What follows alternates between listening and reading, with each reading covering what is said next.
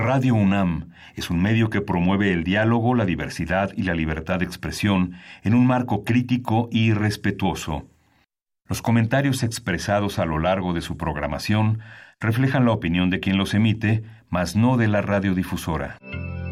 Radio UNAM presenta Primer Movimiento. El mundo desde la universidad.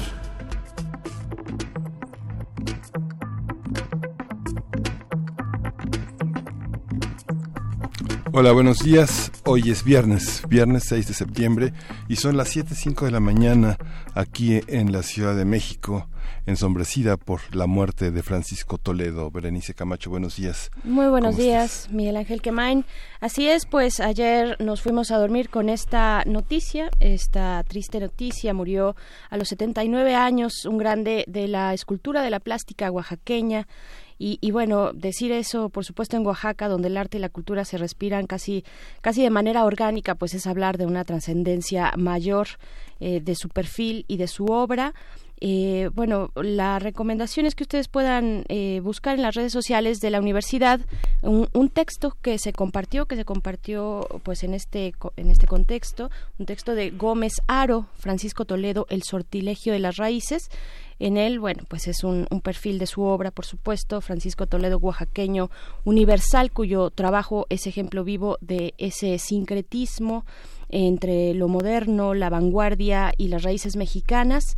Eh, la obra de Toledo está llena de referencias al mundo prehispánico, cuya estética presenta rasgos estilísticos muy definidos que derivan, derivan de su concepción mágico-mítica del universo. Es lo que eh, señala pues este texto de Gómez Aro, Francisco Toledo, El sortilegio de las raíces. Sí, Toledo fue una figura imprescindible desde los años 60 está presente en de una manera eh, discreta, pero cada día más poderosa. Fue un pintor que tuvo un vínculo muy fuerte con el mundo editorial, una de las exposiciones más interesantes, lo que el viento a Juárez eh, publicó editorial era con un gran trabajo de Carlos Monsiváis, tal vez Carlos Monsiváis fue el crítico más agudo de Toledo, el más cercano, el más cómplice, el que supo tal vez mirar ese erotismo tan poderoso en la obra de Toledo.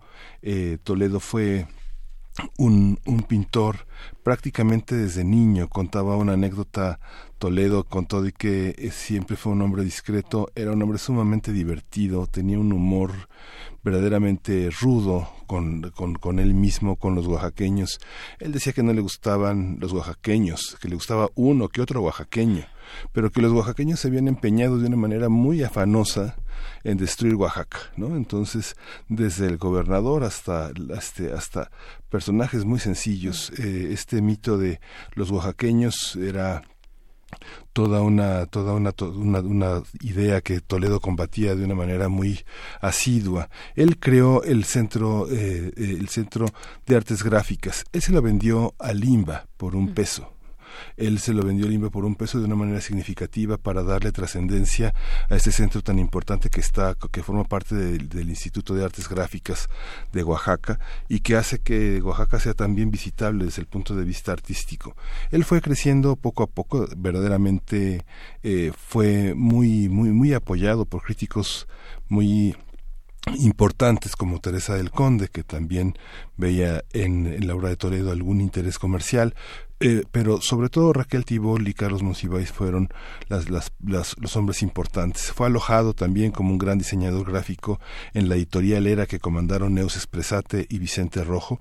Ahí tuvo una gran, un gran despliegue de su talento y ahí fue editado con muchísima dignidad. Y yo creo que las artes gráficas que tuvo acceso en la editorial Madero fueron muy importantes para el desarrollo de su obra. La elección de Vicente Rojo y de, y de todo este equipo de diseñadores en Era que le enseñaron también a apropiarse de los incipientes programas de diseño fue una fue un aspecto muy importante no sé gente como Bernardo Recamier que fue quien diseñó lo que el viento a Juárez. Es es impresionante. Íbamos iba iba con Monsiváis muchísimo a las luchas eh, hizo varios bocetos en torno a ese tema eh, a la Merced. Era una visión muy distinta a la que de, la, de, de una ciudad que recorrió muchísimo con Monsiváis y luego esta cuestión mágica en la que Toledo insistía en que podía operarse un cambio en Oaxaca si la gente se apropiaba de los archivos. Él tiene una serie muy importante, muy interesante sobre los papeles eh, fundacionales, los, las, actas fundacionales de los cabildos de Oaxaca, pero toda su pintura sobre animales, su zoología fantástica que también de alguna manera este también Monsivairo hizo mucho creer en ella, ya también amparado bajo esa figura poderosísima de Tamayo. Olga siempre lo vio con recelo, pero Tamayo sí lo acogió como un gran heredero junto con este enorme pintor oaxaqueño que también fue homenajeado y murió en Oaxaca, Sergio Hernández, que es uno de los grandes, yo creo que los tres más grandes en ese terreno pues son Sergio Hernández, Rufino Tamayo y Francisco Toledo, y crearon, crearon toda una, toda una visión. Después Toledo generó toda una serie de, de visiones eh, muy importantes para Oaxaca, desde la creación de la Biblioteca para Ciegos Jorge Luis Borges, este, hizo también el centro de la, colaboró muy fuerte con el Centro de las Artes de San Agustín, con el Centro Fotográfico Manuel Álvarez Bravo, con el Museo de Arte Contemporáneo de Oaxaca. Hoy tenemos una exposición muy interesante en el Museo de Culturas Populares que este fin de semana va a estar abierto, Toledo B, que son fotografías, mucho humor de Toledo.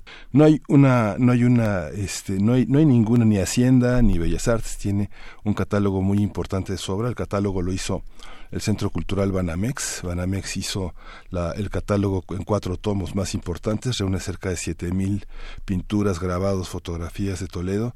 Y bueno, hoy eh, el Instituto Nacional de Bellas Artes abrirá sus puertas para irle a depositar una foto a Toledo, una, una flor a Toledo y este y escuchar música oaxaqueña. Natalia Toledo, su hija es ahora subsecretaria de Cultura en la Secretaría de Cultura y bueno, es un enlace importante el que haya llegado Natalia Toledo a este instituto, le da a esta secretaría, le da una enorme credibilidad también al trabajo que hace esta cuarta transformación, aunque están por verse muchos de los logros, la Secretaría de Cultura es una es una este en un medio tono que no que no todavía no, no, no avanza, pero pero bueno, esta, estos son desafíos para la política cultural de un hombre que se negó a, decir, este, hablar de una manera muy profunda con la prensa de su trabajo. No hay una sola entrevista profunda con Toledo, ¿no? Hay una, hay muchas declaraciones sobre el medio ambiente, sobre la ecología, pero eh, Toledo se negó muchísimo a esa, a esa parte. Lo que sí hizo fue exhibir un enorme poder y una enorme credibilidad del mundo indígena que siempre respaldó y lo respaldó para proteger el patrimonio de Oaxaca sobre esta parte tan ilusoria de muchos, muchos, muchas personas muy ricas y poderosas que dicen que quieren hacerle bien a Oaxaca y que pasan por encima de los indígenas, de las tradiciones y del patrimonio oaxaqueño. Así es, y precisamente la Secretaría de Cultura, pero federal, eh, pues en una serie de, de, de tweets donde diseña, donde, donde, traza un poco, un poco solamente de este perfil que significa Toledo, eh, cita a Carlos Monsiváis. Eh, la cita dice tan solo, bueno, hablando de, de, de esta cuestión de la sexualidad eh, entre lo real y lo fantástico. Eh, la cita dice, tan solo, tan solo sostiene que todo lo real es sexual y todo lo sexual es real, pero sin que la convicción se esterilice en un determinismo. En lo, es lo que eh, cita la Secretaría de Cultura desde Carlos Monsiváis para Francisco Toledo y tenemos un extracto, Miguel Ángel, vamos a escuchar algo. ¿Quién, seguirá, con, mi labor? lo reporteó Perla Velázquez en 2015 para Canal 22. Vamos a escuchar. ¿A quién le doy? Pues, ¿quiénes, quiénes, pueden, quiénes pueden llevar, seguir con esta tarea ¿no? de, la difusión de cultura? No, no, sé, la iglesia, no, no, no pues nadie.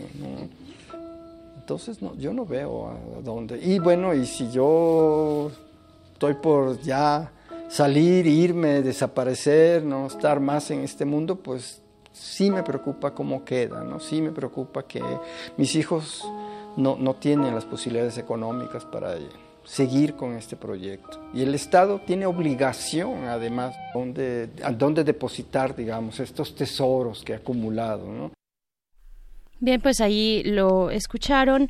Eh, la voz de Toledo y bueno el día de hoy eh, pasamos pasamos tenemos muchos muchos temas por delante después de este pequeño pequeño homenaje este pequeño recordatorio seguramente eh, la próxima semana tendremos oportunidad de abundar en lo que significa la obra y la figura de Francisco Toledo pero tenemos tenemos mucho por delante Miguel Ángel vamos bueno como todos los viernes hoy tenemos cineclub hertziano vamos a hablar de Roman Polanski este director eh, tan prolífico y también tan controversial eh, desde su vida privada, pero con una obra muy, muy sólida. Vamos a conversar con José Luis Ortega, fundador y editor de la revista Cinefagia, crítico e investigador especializado en cine. Sí, también eh, le damos la bienvenida a los radioescuchas que nos sintonizan a través de las frecuencias de Radio Universidad de Chihuahua, de 6 a 7 de la mañana, de 7 a 8 de la mañana en la Ciudad de México, y vamos a tener también en la nota nacional, vamos a hablar del caso que comentamos ayer del fiscal especial Jorge Winkler y la relación entre Veracruz y Andrés Manuel López Obrador con el comentario de Eirinet Gómez, es periodista corresponsal de la jornada en Veracruz. Así es, y en nuestra nota internacional nos vamos paso a paso para hablar de Hong Kong. Hong Kong para principiantes que está ocurriendo en aquel lado del mundo. Esto en el comentario del doctor Fernando Villaseñor, profesor del Colegio de México, especialista en Asia y África. Y vamos a tener el cumpleaños del metro, vamos a dedicar una, una mesa justamente al cumpleaños del metro. Vamos a conversar con Leila Estefan Fuentes, ella es licenciada en Desarrollo y Gestión Intercultural por la Facultad de Filosofía y Letras de la UNAM, maestra en Estudios Regionales por el Instituto Mora, investigadora del Programa Universitario de Estudios sobre la Ciudad en la UNAM. Así tendremos, por supuesto, el radioteatro de todos los viernes, las complacencias musicales y también regalos en algún momento de las siguientes tres horas de aquí hasta las diez de la mañana. En algún momento tendremos regalos para ustedes. Eh, pues váyanos compartiendo. En nuestra mesa vamos a hablar de los 50 años del metro. ¿Cuáles son, pues, desde las leyendas urbanas, los mitos del metro?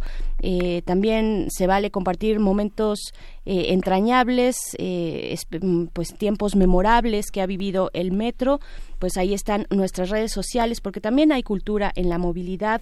Eh, ¿Quién no, qué citadino, qué citadina no reconoce la frase nos vemos abajo del reloj? Así es que, bueno, eh, vayan, vayan compartiendo en nuestras redes sociales estas leyendas, estos mitos, estos recuerdos del metro y esta vivencia también actual tan complicada en estas arterias que se mueven eh, y que atraviesan toda la Ciudad de México. Vamos a ir con música. Vamos con música, vamos a escuchar y sin embargo de Joaquín Sabina para Elena Hernández. Me lo dijeron mil veces, pero nunca quise poner atención. Cuando llegaron los llantos, ya estabas muy dentro de mi corazón.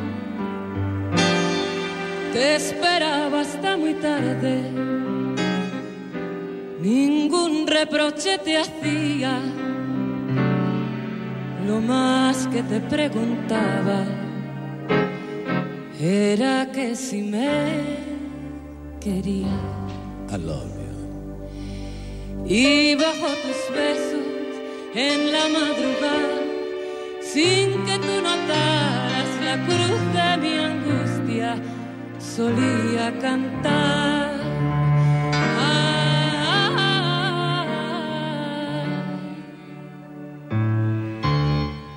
Te quiero más que a mis ojos, te quiero más que a mi vida, más que al aire que respiro y más que a la madre mía, que se me paren los pulsos si te dejo de querer, que las campanas me doblen si te falto alguna vez.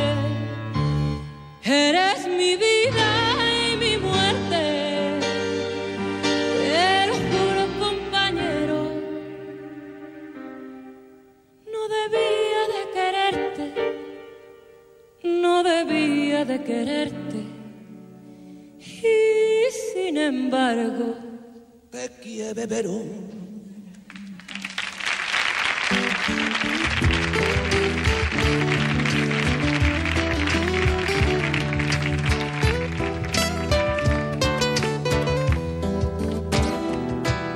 De sobra sabes que eres la primera, que no miento si juro que daría por ti la vida entera, por ti la vida entera.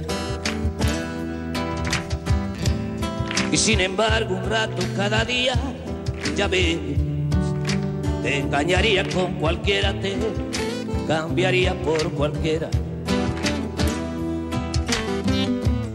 Ni tan arrepentido ni encantado de haberme conocido, lo confieso. Tú que tanto has besado, tú que me has enseñado. Sabes mejor que yo que hasta los huesos solo calan los besos que no has dado, los labios del pecado. Porque una casa sin ti es una embajada, el pasillo de un tren de madrugada, un laberinto sin luz ni vino un velo de alquitrán en la mirada. Y me envenenan los besos que voy dando. Y sin embargo cuando duermo sin ti, contigo sueño. Y con todas si duermes a mi lado. Y si te vas, me voy por los tejados como un gato sin dueño. Perdido en el pañuelo de amargura que empaña sin mancharla tu hermosura.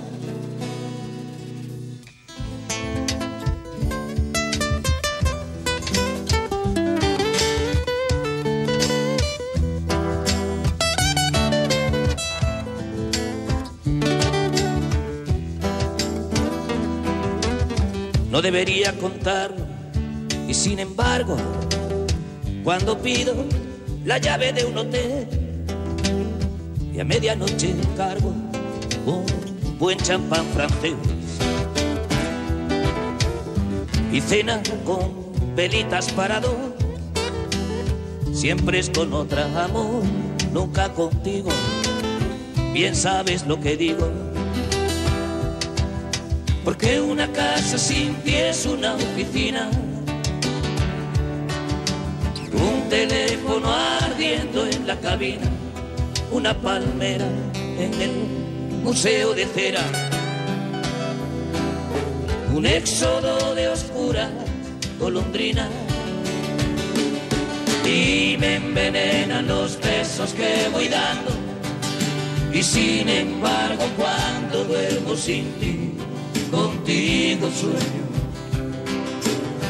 Y con todas si duermes a mi lado. Y si te vas me voy por los tejados como un gato sin dueño. Perdido en el pañuelo de amargura que empaña sin mancharla tu hermosura y cuando vuelves hay fiesta en la cocina y bailes sin orquesta y ramos de rosas con espina. Pero dos no es igual que uno más uno.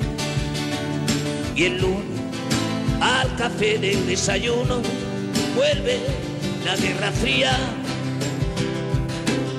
y al cielo de tu el purgatorio y al dormitorio el pan de cada día y me envenenan los besos que voy dando.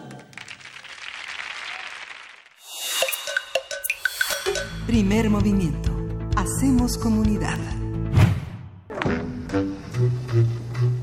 Cineclub Hertziano.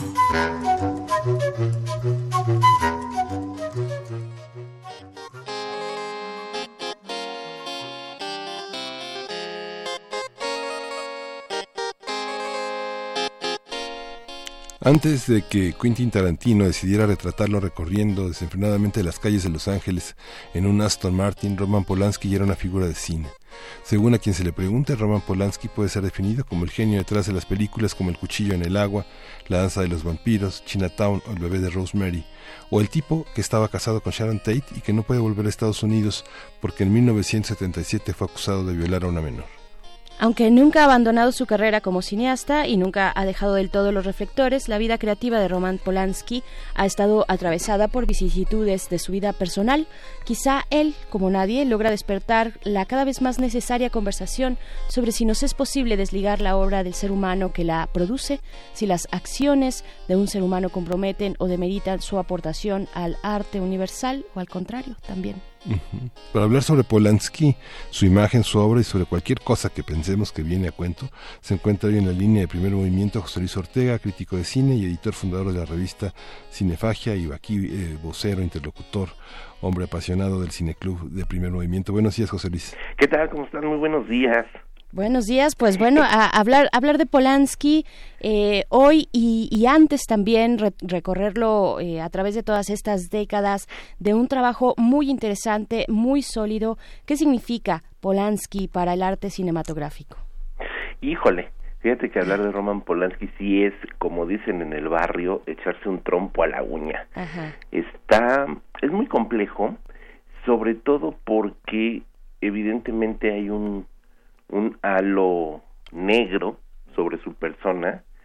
Eh, es un hombre que está marcado desde su infancia por el destino funesto, desde él mismo, su familia, ser perseguido por su condición judía, eh, por los nazis, su madre muere en un campo de concentración, él logra salvarse, lo que ya sabemos ahora, sobre todo gracias, por si no sabíamos, por si no sabíamos, lo que sabemos ahora gracias a Tarantino de su matrimonio con Sharon Tate, posteriormente su caso de eh, violación, que al final se dictaminó que no fue violación sino estupro, que no es lo mismo, pero igualmente igualmente eh, legalmente eh, perjudicial para él, para su carrera, finalmente es, es, es un acto delictivo por el que se le acusa y por el que no puede regresar a Estados Unidos nunca más en su vida. Tuvo consecuencias eh, judiciales que, que, a las cuales no respondió, ¿no? Exactamente, él, hay que recordarlo, él huye de los Estados Unidos, se, se escapa de, estando en condicional, eh, es acusado de tener sexo con una menor, a final de cuentas no se dictamina como violación, pero sí es un acto criminal en los Estados Unidos tener sexo con una menor de edad él pasa unos cuantos meses o semanas, no sé, pasa muy poquito tiempo en prisión preventiva y cuando está en condicional huye, huye. Agarra monte. sí, sí, sí. Entonces es un prófugo de la justicia estadounidense, hay que decirlo. Entonces, toda esa leyenda negra que es real, es real la muerte de Sharon Tate, es real su crimen ante la justicia estadounidense, es real su infancia marcada por el destino trágico del holocausto, le ha dado un aura que opaca la genialidad, como lo dijo el director artístico del Festival de Venecia, Albert Barbera, ahora mismo hace una semana, que se exhibe su película más reciente, Yo acuso el Jacuz, eh, en el Festival de Venecia, estamos ante uno de los cineastas más importantes y aún vivos de los últimos años. ¿No? Cierto. Roman Polanski surge como un genio, básicamente desde el momento en que él inicia su eh, trabajo filmográfico en su natal Polonia, él surge de la escuela de Lodz, que fue o es, no lo sé, en realidad no sé si sigue siendo, pero digamos que hacia los años eh, mediados de siglo, la Escuela de Cine de Lodz en Polonia era una de las escuelas de cine o la escuela de cine más importante del mundo. Ahí desde que es veinteañero y que comienza a estudiar y a filmar cortometrajes, eh, tiene cortometrajes que son verdaderamente extraordinarios, algunos de ellos se encuentran compilados, se han podido ver, eh, sobre todo Dos hombres y un armario es uno de sus cortometrajes más célebres. Desde allí se podía ver un talento cinematográfico fuera de serie fuera de serie para un joven veinteañero que surge prácticamente de la nada, que se interesa en el cine y que comienza a estudiar actuación primero y cine después eh, como director y que da la muestra de que hay un talento profundamente eh, perspicaz, profundamente eh, interesante, que en el 65 revienta con Cuchillo en el agua, que es su primera película, una película que que este que se estrena eh, en festivales internacionales y que nos deja ver a un joven cineasta ya desde esa primera película sumamente interesante, no sumamente fuerte, sumamente poderoso. Y que de hecho sería esa la única película polaca, netamente polaca de su filmografía, que inmediatamente después se traslada a Francia y con su segunda película, eh, que Repulsión, ya comenzaría toda esta gran leyenda del director de cine. No hay que perder de vista que es la obra la que va a definir finalmente este personaje, ¿no? Eh, quise retomar hoy el caso de Polanski a propósito de que ahora que se exhibió Yo Acuso, se exhibió el, la semana pasada, se exhibió, se estrenó, tuvo estreno mundial el sábado, el 31 de agosto se estrena a nivel mundial, y previo a eso, eh, Lucrecia Martel, esta directora de cine argentino, eh, muy importante hay que decirlo, eh, presidenta del jurado del Festival de Venecia, declaró abiertamente que por ningún motivo iba a acudir al estreno de la película de Roman Polanski, ¿no? Entonces vuelvo a lo mismo, ¿no? Esa leyenda negra en algunos momentos sobrepasa la figura del cineasta. Eh, Barbera se encarga de responderle diciendo que mira, nosotros aquí venimos a, a juzgar películas y si yo tengo en mis manos una película que considero digna de la selección oficial y de exhibirse en el Festival de Venecia, la programo porque yo veo películas y yo juzgo películas. Aquí José Luis fue muy interesante porque justamente es la, la, doble cara, la, la, la, cara hipócrita de que dijo que no la iba a ver en la función de estreno, pero sí la iba a ver en privado. Digo, finalmente no, no, pueden, sus, no pueden sustraerse a ese embrujo, a esa necesidad de saber qué hizo Polanski porque parte de lo que hace tiene que ver con lo que somos. ¿no? Exactamente. exactamente. Al final de cuentas, todo artista, todo artista, sea en este caso un cineasta, escritor, pintor, etcétera, cualquier artista creativo, cualquier mente creativa, este sea o no reconocida a niveles de Polanski, puede ser una persona este o un artista incluso sin, sin reconocimiento público, pues su obra, como bien lo dices, es fruto de todo lo que lo determina como personalidad, todo lo que determina su personalidad, dolores, frustraciones, alegrías, tristezas, todo eso evidentemente sublimado en la obra de arte es lo que le da trasfondo a la pieza, ¿no? Finalmente, si no, estaríamos cayendo, y no quiero acusar a nadie, pero estaríamos cayendo en este, en este eh, eh, arte contemporáneo, en este arte moderno hueco, vacío, donde nos presentan piezas que son total y absolutamente inteligibles con un discurso prefabricado, ¿no? Un cine o un arte eh, eh, hueco y artificial. Y todo, todo eso es justamente lo que no es Roman Polanski, ¿no?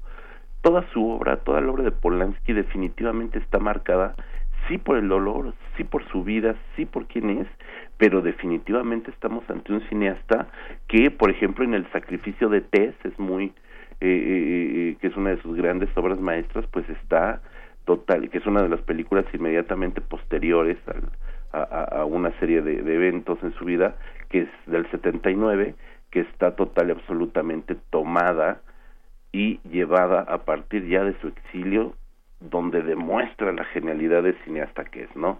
Entonces, no podemos hablar ahorita de Yo Acuso, evidentemente no lo hemos visto, tenemos por allí referencias de que la prensa ovaciona la película, la crítica cinematográfica que está en Venecia, que vio la película, eh, se pone de acuerdo en decir que es una de las grandes obras del cine de Polanski. Y decir eso es, uff, ponerla en un bastión sumamente alto, porque, porque eh, eh, Roman Polanski, si bien tiene filmes que no han resultado ser comercialmente atractivos, que no han sido taquilleros, que muchas veces eso es lo que lo que importa en, en, los directores de cine tener hitazos. Eh, aún así tiene películas que se han convertido en fenómenos de culto. No hay que recordar que El Inquilino, El Inquilino, esta película escrita, producida, actuada por el propio Roman Polanski, que se presenta en el Festival de Cannes, eh, pues resultó ser un fracaso total en el festival, que la crítica la destroza, que comercialmente le va horrible, que todo el mundo hablaba de la desgracia y de la caída de Roman Polanski. Hoy por hoy El Inquilino es una de las películas de mayor culto que existen y es una de las películas que más se celebra como total y absolutamente personal de Roman Polanski. Si uno ve El Inquilino, te puedes dar cuenta que es un thriller psicológico de humor negro, macabro, retorcido, donde vemos a un personaje central que es el propio Polanski, eh, desubicado, golpeado, frustrado, eh, que no encuentra su lugar en el departamento como no encontraba su lugar en la vida, que tiene que sentarse a replantear quién es, qué hace, para qué vive, qué busca, qué pretende este hombre, ¿no? Entonces, hay, es una algo, perdón, hay algo sórdido en ese departamento, pero también, digo, lo que señalas, la parte del humor sí es muy importante, pero este, ese departamento del inclino forma parte de una trilogía que llamaba El apartamento, ¿no? Este, que es curioso, el apartamento tiene una, una relectura con Alex de la Iglesia que ya tratamos aquí con la comunidad, ¿te acuerdas? Es correcto. Que es extraordinaria, es, digamos, es el otro extremo del, del inclino. Pero está El bebé de Rosemary y Repulsión, y Repulsión todo lo que pasa en la soledad de un departamento, ¿no? Eh, este, pero te dejo seguir. Sí, no, tienes toda la razón. De alguna manera, bien lo dices, el inquilino es esta suerte de espejo, ¿no? De lo que ya vimos años antes en su segunda película con Catherine Deneuve, ¿no? Sí es total y absolutamente cierto y de alguna manera todas estas obsesiones, miedos, frustraciones eh, eh, que vemos en Catherine Deneuve eh, desde el punto de vista de lo femenino, que eso también es muy muy importante. No hay que perder de vista que la, la figura de la mujer en la filmografía y en la vida de Roman Polanski es sumamente importante, ¿no? Eh, hablábamos de Tess, hablamos ahorita por supuesto de de eh, de Catherine Deneuve, ¿no? Eh, son películas donde la mujer, el bebé de Rosemary, por supuesto, la mujer tiene un peso específico sumamente fuerte. Eh, Faye Dunaway, no, no olvidemos de Chinatown, ¿no? Esta extraordinaria película noir, una, una de las últimas grandes obras del noir estadounidense, eh, eh, eh, son personajes sumamente poderosos, ¿no? La mujer. Y en El Inquilino, pues es justamente este espejo, ¿no? Donde nos presenta Polanski justamente en ese punto, llamémosle de reseteo de su vida, de reseteo de su de, su mentalidad y de su persona. Y es una película que es, eh, vuelvo, al, vuelvo al tema, eh, cinematográficamente es sumamente importante y en su momento fue totalmente eh, devastada por la crítica y la taquilla, ¿no? Entonces, eso nos habla de la trascendencia, la importancia del, de, de la obra por encima de sucesos, comentarios extrafílmicos, ¿no? Habrá que esperar a ver el Yo Acuso, que además Yo Acuso es... Sí, háblanos, háblanos de la trama también, de este caso Dreyfus tan, tan famoso, ¿no? El, el, exacto, Yo Acuso no es la primera vez que se pone en la pantalla. Eh, de, hecho, desde la época del cine silente francés, ya tenemos eh, aproximaciones al caso Dreyfus. El caso Dreyfus fue un caso de la vida real, es un caso de la historia francesa, donde un militar es falsamente acusado de ser espía solamente por su condición judía. Es un caso que evidencia el antisemitismo eh, de una manera brutal, brutal y, dolorosa.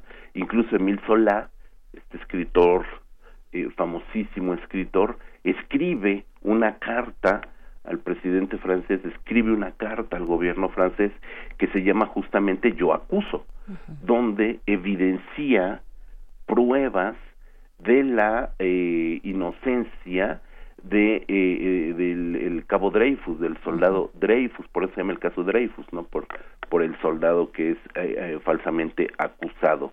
Y a partir de esa situación, pues se da toda una investigación a niveles militares, políticos, legales en, en, en, torno de este caso, hasta que finalmente el hombre es eh, eh, exonerado, aunque pues el daño ya estaba hecho, ¿no? Finalmente. Entonces, este caso se ha llevado a las pantallas, lo ha llevado a las pantallas eh, desde Adele Gans, eh, dos veces, dos veces lo filmó en etapa silente y después ya en etapa sonora. Hay una aproximación del cine estadounidense dirigida por José Ferrer, también muy interesante. Hay un telefilme que, que tiene una curiosidad que Richard Dreyfus, este famoso actor eh, de Tiburón, si acordamos por ahí a Richard Dreyfus, de encuentros cercanos del tercer tipo, eh, que se apellida Dreyfus, interpreta al soldado Dreyfus, ¿no? Para, para mayor este seña en un telefilme eh, modesto, pero bastante, bastante interesante, ¿no? Entonces, ahora Roman Polanski retoma este caso de El Soldado Dreyfus y del caso Dreyfus, eh, para, y, uno de los de los pocos, no hay todavía un tráiler, no hay un cartel oficial, eh, pero hay algunos fotogramas sueltos, justamente uno de los fotogramas con los que se estuvo eh, haciendo promoción a la película es justamente un niño, un vocero, un papelero de, de aquellos años anunciando un periódico ocho columnas donde viene yo acuso, ¿no? En francés, j'accuse, eh, a ocho columnas. Entonces, eh, nos habla, yo supongo, por lo que alcanzo a leer en algunos primeros textos que han surgido de la película, pues le estamos dando seguimiento a lo que está sucediendo en Venecia, eh, más allá de la ovación y de, de, esta reivindicación de Polanski y cachetada con guante blanco a eh, Lucrecia Martel, nos habla de una película que por supuesto retoma el tema histórico para acusar justamente a todos estos eh, eh, momentos donde las hogueras, las hogueras públicas están a la flor del día evidentemente, evidentemente sin muchas pruebas y donde el fenómeno de la histeria colectiva por un yo acuso total y absolutamente eh, ficticio, carente de pruebas, por generar algún tipo de rencilla, por, por, por, por, evidenciar venganzas y vendetas personales, pues es el pan nuestro de cada día, ¿no? Yo creo que el caso Dreyfus en ese sentido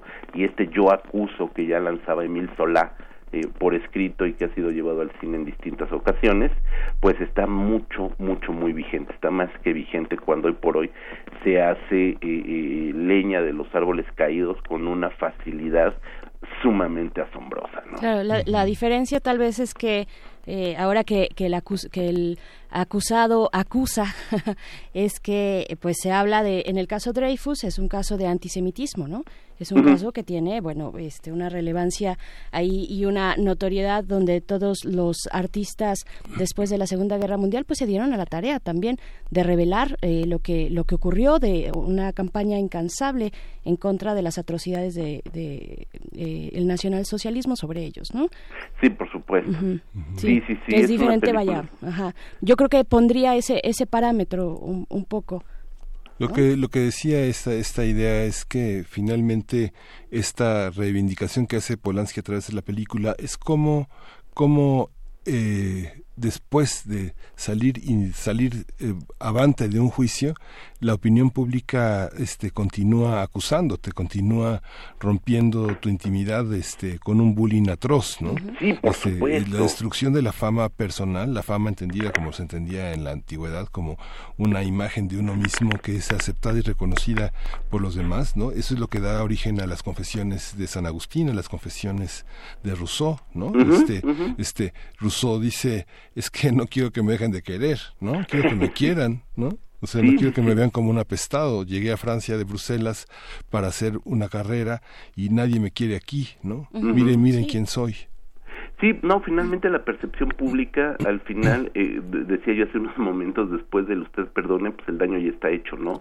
La percepción pública, que es lo que determina también el presente y el futuro de, de, una persona, olvidándose por completo del pasado, ¿no? Porque si tienes un pasado ilustre, como ya era el caso de Roman Polanski, cuando suceden todos los, toda esta serie de acusaciones, eh, cuando viene todo este, eh, toda esta fuga cuando viene todo este tipo de, de, de, situaciones criminales, incluso, incluso por encima del asesinato de su esposa en el 69, este, pues Roman Polanski ya era un cineasta sumamente consagrado, ¿no? Sí, esto ocurre en el 77, ¿no? Sí, Esta sí, sí. Acusación de estupro que de- sobre una niña de 13 años cuando él tenía 43 años. Sí, sí, Ocurrió en el exacto. 77. Hay que decir que el estupro, eh, pues básicamente, o sea, sí, puede haber una, eh, un abuso sexual, una violación sexual, pero como se trata de menores, generalmente se, se, se, se tipifica de esa manera. Cuando son menores no hay necesariamente el uso de la fuerza, y ahí es, es sino, sino la manipulación, el engaño, y ahí es donde reside, digamos, el quid del, est- del, estu- del estupro, ¿no? Sí, sí, el estupro, digamos, no es una violación eh,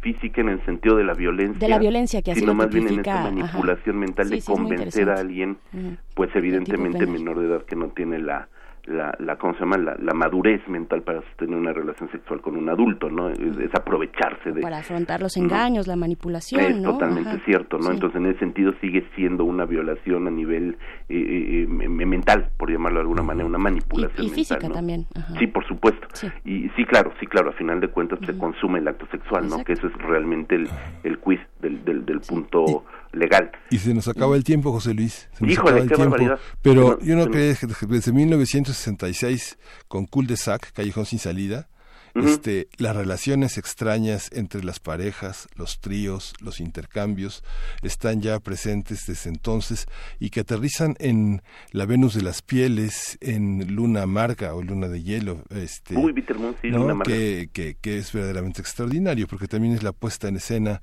este, de una manera eh, eh, pues fascinante de su propia mujer en, en brazos de otros, ¿no? Que ahora vemos de una manera absolutamente banalizada en esta serie que hizo Amazon del juego de las llaves, ¿no? Y de las películas sobre swingers y toda esta banalidad, donde Sí, la sí, sí, exploración ¿no? de la otredad erótica está, la, la lleva Polanski, también es una, es algo muy fuerte para las sociedades conservadoras en las que se mueve su cine, ¿no? Sí, por supuesto. Mira, no nos despidamos con unas imágenes horribles de, de, de series este, totalmente al uso. No, Creo que película. eh, eh, rápidamente, pues yo quisiera decir que la filmografía de Polanski son 22, 23 películas, largometrajes todos. Eh, de todas, en realidad, todas son bastante, bastante interesantes, algunas menos conocidas, quizás por ahí Macbeth, quizás por ahí eh, Quién, una película italiana, eh, la misma Tess, son películas que se han visto muy poco, creo que se deberían de, de retomar más. Y por supuesto eh, creo que a partir de, del pianista que es el eh, eh, su primera película del siglo XXI el pianista del 2002 Oscarizada a partir de ahí creo que toda su obra es muy fácil de acceder a ella. El escritor fantasma es una gran película Carnage es una película eh, un- una puesta en escena con solamente cuatro actores que es eh, y verdaderamente interesante. La novena puerta. la novena puerta es anterior, es todavía este a finales de los una 90, que es la puesta en escena de una de, de una novela de este eh, Pérez Reverte, que es sumamente interesante con Sí. Johnny Depp, creo que es de los últimos buenos papeles de Johnny Depp antes de convertirse en Saltimbanqui. Este es uno de los grandes este papeles. y por supuesto Luna de miel, Luna de hiel, de como se le llama, no Bitter Moon, este la misma Chinatown que es una obra maestra del cine negro lo comentábamos las clásicas Repulsión el baile de los vampiros el bebé de Rosemary ahora que fue no, este bueno.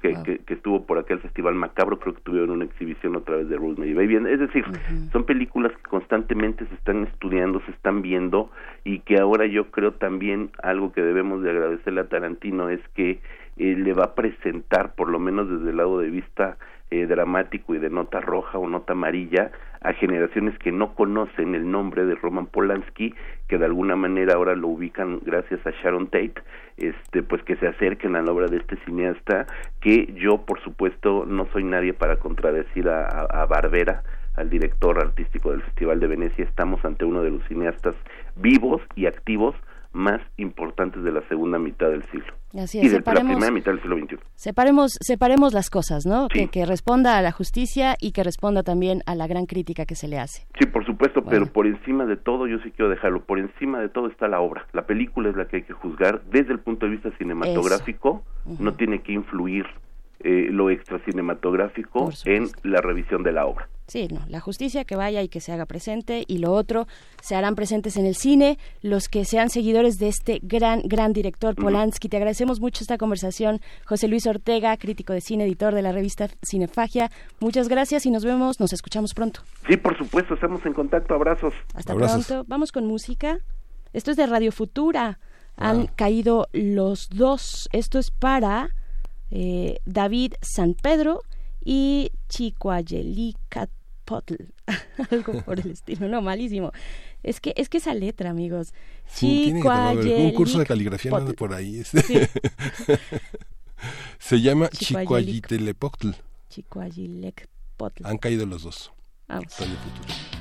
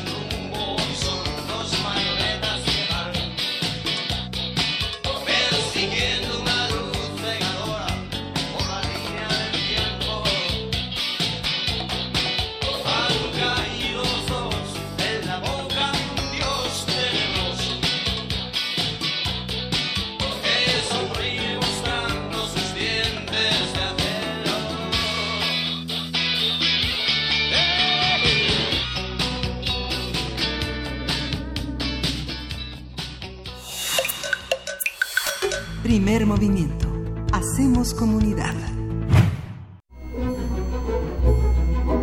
Para teatros, los radioteatros de primer movimiento.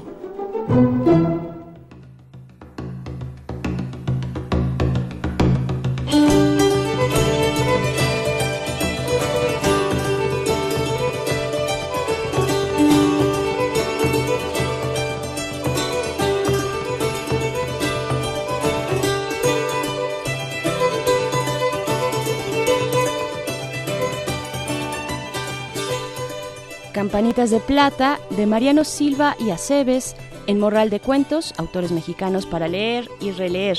Ilustraciones de Rosy Aragón, editorial Citcli, México, año 2013.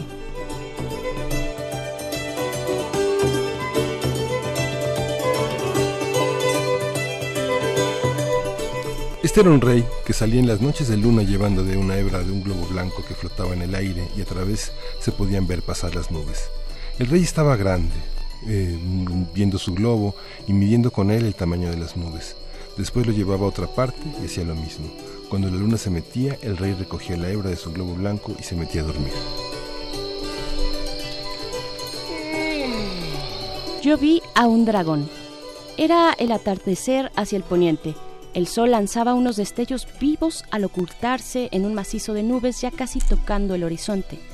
El dragón estaba echado sobre la montaña lejana, con la cabeza hundida en las dos gruesas manos, y solo dejaba perfilar sus oídos, sus dos orejas puntiagudas. De pronto, arqueó el lomo como un gato que se despereza y una tromba, una trompa prominente colgó de su nariz, en tanto que la extremidad de su cola larguísima caldeaba por un fuego de fragua se contraía dolorosamente. En un instante desapareció también, como si hubiera saltado fuera del mundo.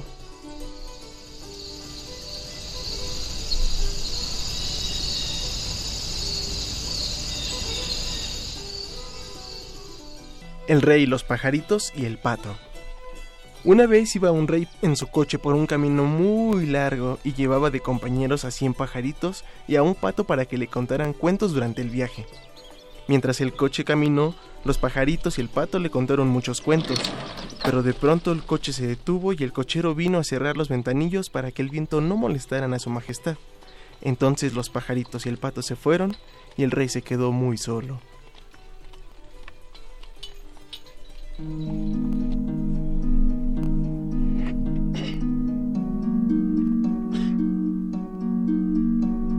El lápiz dorado a un señor muy misterioso que tenía un lápiz le decían el señor del lápiz dorado. Y él estaba, al parecer, muy orgulloso de tenerlo.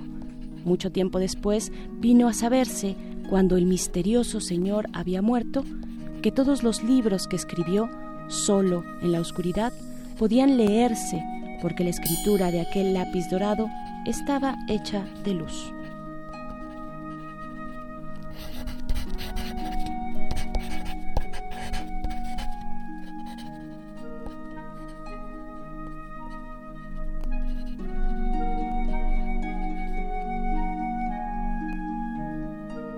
Una vez se enojaron los peces de un río con las vacas de campo porque éstas bebían mucha agua. Cuando las vacas llegaban a beber, los peces sacaban la cabeza y les injuriaban.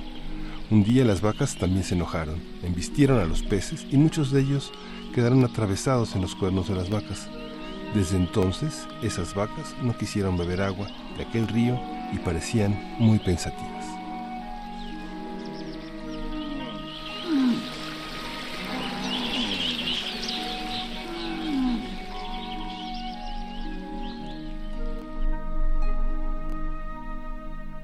Tres hojas de árbol. Un golpe de viento las desprendió de sus ramas y las hizo caer juntas a la mitad del camino. Las tres eran amarillentas, pero su tez era todavía sedosa y suave. Una había nacido en las últimas ramas y sabía que el aire la azotaba, de las pesadas gotas de lluvia, de la mudanza de las nubes, del parpadeo de las estrellas. La segunda vivió en el abrigo interior de la copa del árbol y solo supo del arrullo de los pájaros y de los movibles rayitos de sol. La tercera era de las ramas más bajas. Escuchó a los amantes y se recreó en el espejo de la fuente. Al verse juntas quisieron contarse sus historias, pero un golpe de viento volvió a separar sus destinos.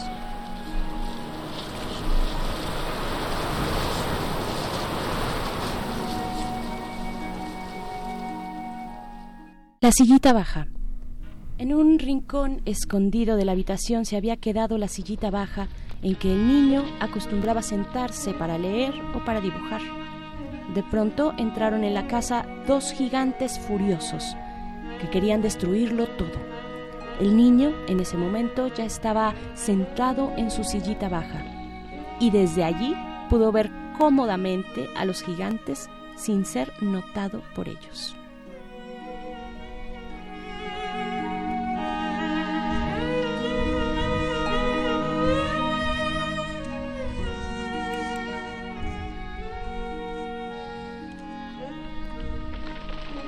Campanitas de Plata de Mariano Silva y Aceves en Morral de Cuentos. Autores mexicanos para leer y releer. Ilustraciones de Rocío Aragón, editorial Sidley, México 2013.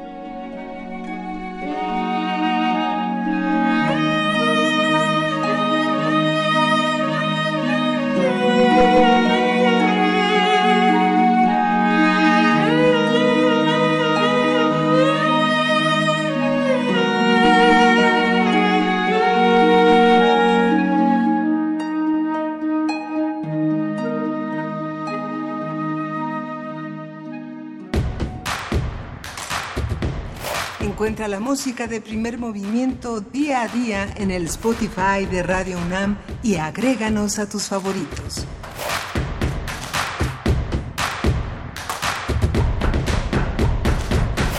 Estamos ya a punto de despedir la primera hora de nuestra emisión de hoy, hoy que es viernes 6 de septiembre, que ya hemos tenido complacencias musicales muy bien aceptadas además por nuestros radioescuchas, Miguel Ángel, eh, Sí. Joaquín Sabina, por supuesto que gusta, gusta siempre, Eh, y también, también comentarios acerca de la muerte del maestro Toledo, Refrancito nos dice por acá, se une personalmente a nuestra, eh, pues a, a la pena que cubre toda expresión artística nacional, la defensa del patrimonio, la luminosidad de la comunidad oaxaqueña, auténtica y crítica, clara desde la congruencia. Adiós a Toledo y cuidaremos su obra rega- regalada, literalmente así es. Sí, regalada. Sí. Y bueno, pues prácticamente ya nos despedimos esta, de esta hora, nos despedimos de la radio universitaria de Chihuahua, que estuvo con nosotros de 6 a 7 de la mañana, de 7 a 8. Y bueno, este queda, queda la huella del cine. Ayer tuvimos el tour de cine francés, hoy de alguna manera una probadita de Venecia, una de las historias más interesantes.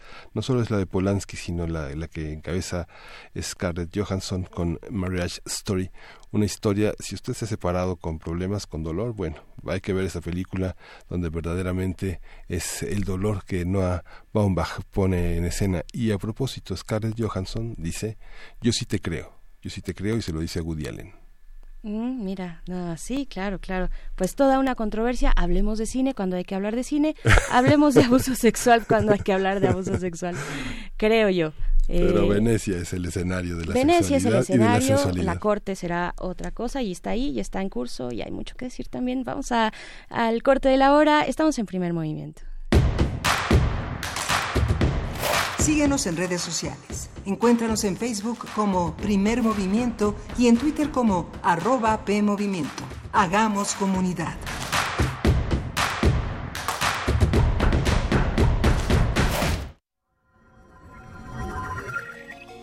Teorías recientes y no muy descabelladas sugieren que nuestra realidad podría ser el holograma de una simulación de computadora controlada por una civilización mucho más avanzada. De ser el caso, comprender la tecnología es comprender la totalidad de nuestra existencia. Resistor. Esto es una señal. Jueves, 20 horas, por resistencia modulada. 96.1 de FM. Radio UNAM. Experiencia sonora.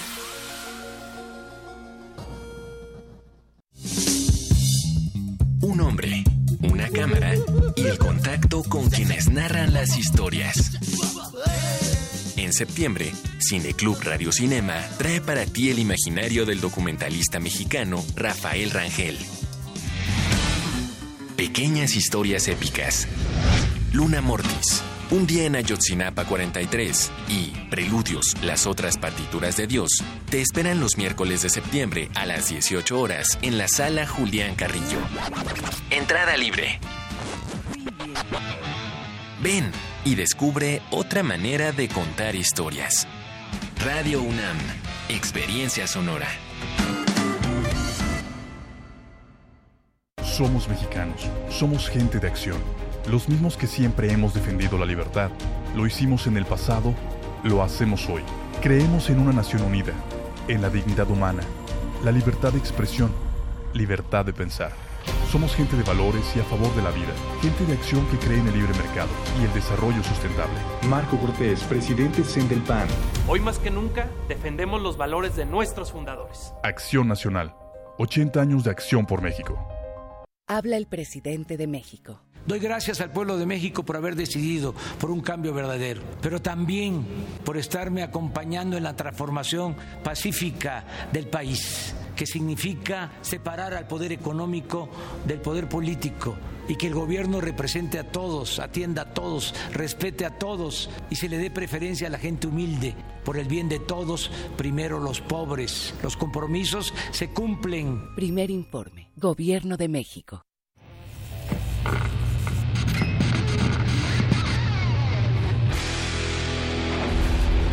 ¿Recuerdas esta música?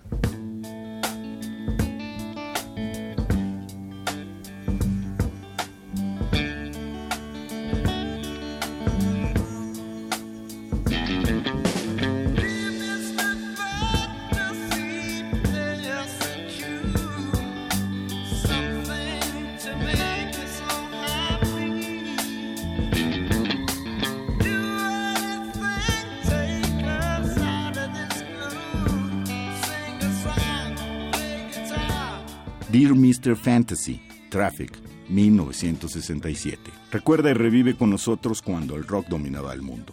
Todos los viernes a las 18.45 horas por esta frecuencia, 96.1 de FM. Radio UNAM, Experiencia Sonora.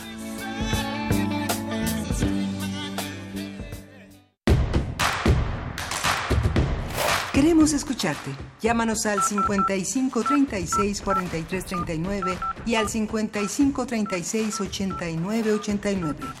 Primer movimiento. Hacemos comunidad.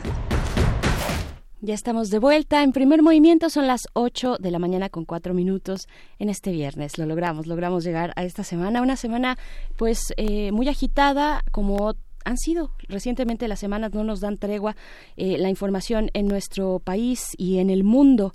Estos son los tiempos agitados que vivimos. Le damos la bienvenida a quienes se mantienen en esta frecuencia en el 96.1 de FM desde las 7 de la mañana ahora que son las 8 también. Eh, la bienvenida a la radio Nicolaita. Transmitimos con ustedes a través del 104.3 en Morelia. Saludos a Morelia.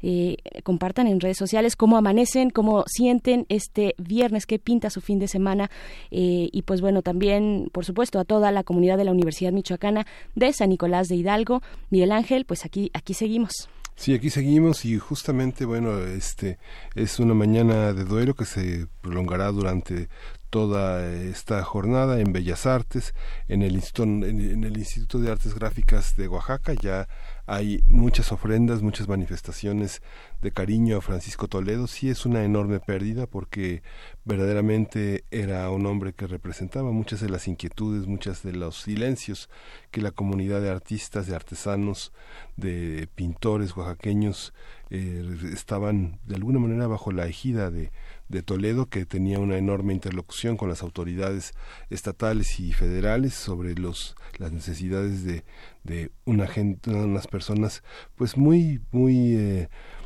muy abusadas desde hace muchísimas décadas por esta forma, estas formas de poder político que imperan en muchos de los estados y que oscurecen el trabajo de artistas, de personas independientes y de todo ese mundo que representó Toledo para México. Por supuesto, por supuesto. También creo que es importante pues acercarnos a lo que está ocurriendo eh, en, en, Oaxaca y en otros espacios referentes culturales en nuestro país, pero particularmente en Oaxaca.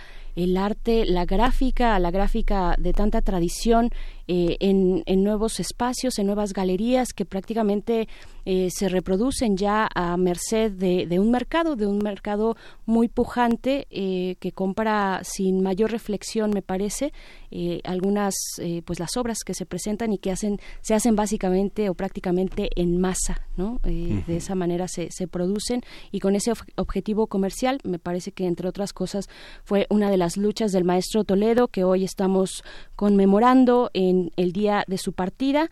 Y pues bueno, tendremos una hora interesante. Vamos a conversar con el doctor Fernando Villaseñor, profesor del Colegio de México, especialista en Asia y África, acerca de Hong Kong, pero paso a pasito, poco a poco, para entender qué es lo que está ocurriendo allá y cuál es el conflicto que ha venido pues eh, eh, incrementándose en, en, las protestas de muchos jóvenes en Hong Kong. También en nuestra nota nacional, Veracruz, Winkler, el ex fiscal ahora de Veracruz, López Obrador. También en el comentario de Eirinet Gómez, periodista corresponsal de la jornada en Veracruz. Y vamos con una complacencia musical, Miguel Ángel. Sí, vamos a escuchar La Martiniana en la voz de Susana Harp. Este, para Juan Rosete, dedicada a Francisco Toledo.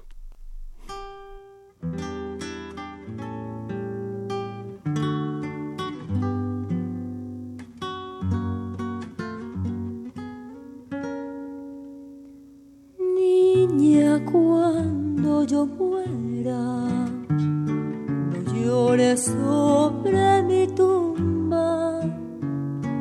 Toca sones alegres, mamá, cántame la sandunga. Toca el bejuco de oro, la flor de todos los sones. Canta la martiniana y mamá que alegra los corazones. No me llores, no, no me llores, no, si lloras yo peno. En cambio, si tú me cantas, yo siempre vivo y nunca muero. En cambio, si tú me cantas, yo siempre vivo y nunca muero.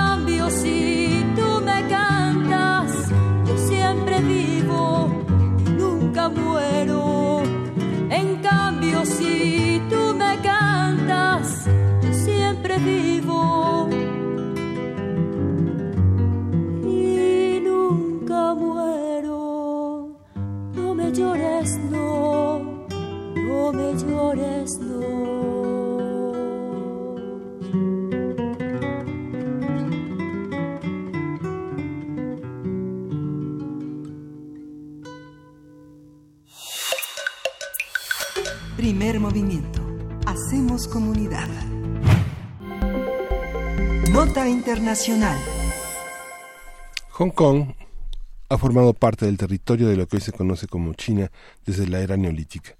Sin embargo, su posición estratégica en las costas del Océano Pacífico lo ha vuelto un enclave central para las operaciones mercantiles entre Oriente y Occidente. Así, Hong Kong y varios de sus territorios fueron arrebatados a China por los ingleses en 1842 después de la Primera Guerra del Opio y salvo por un breve periodo conocido como los 30 años y 8 meses en que lo invadió Japón después de Pearl Harbor, fue parte de la Gran Bretaña hasta 1997, cuando regresó a ser territorio chino en calidad de región administrativa especial. Hoy los ciudadanos de Hong Kong se encuentran mayoritariamente en las calles peleando por una independencia que el gobierno de Xi Jinping no ve muy dispuesto a concederles.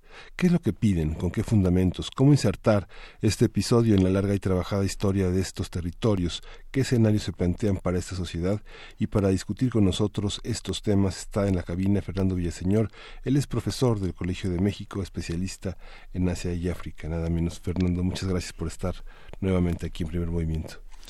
No, pues muchas gracias a ustedes y a su auditorio por invitarme nuevamente a estar aquí. Muchas gracias, bienvenido. Pues cómo entender a la sociedad hongkonesa a través de la relación de la relación histórica con China, cómo se genera, eh, cómo se va construyendo su autonomía frente a la sociedad china.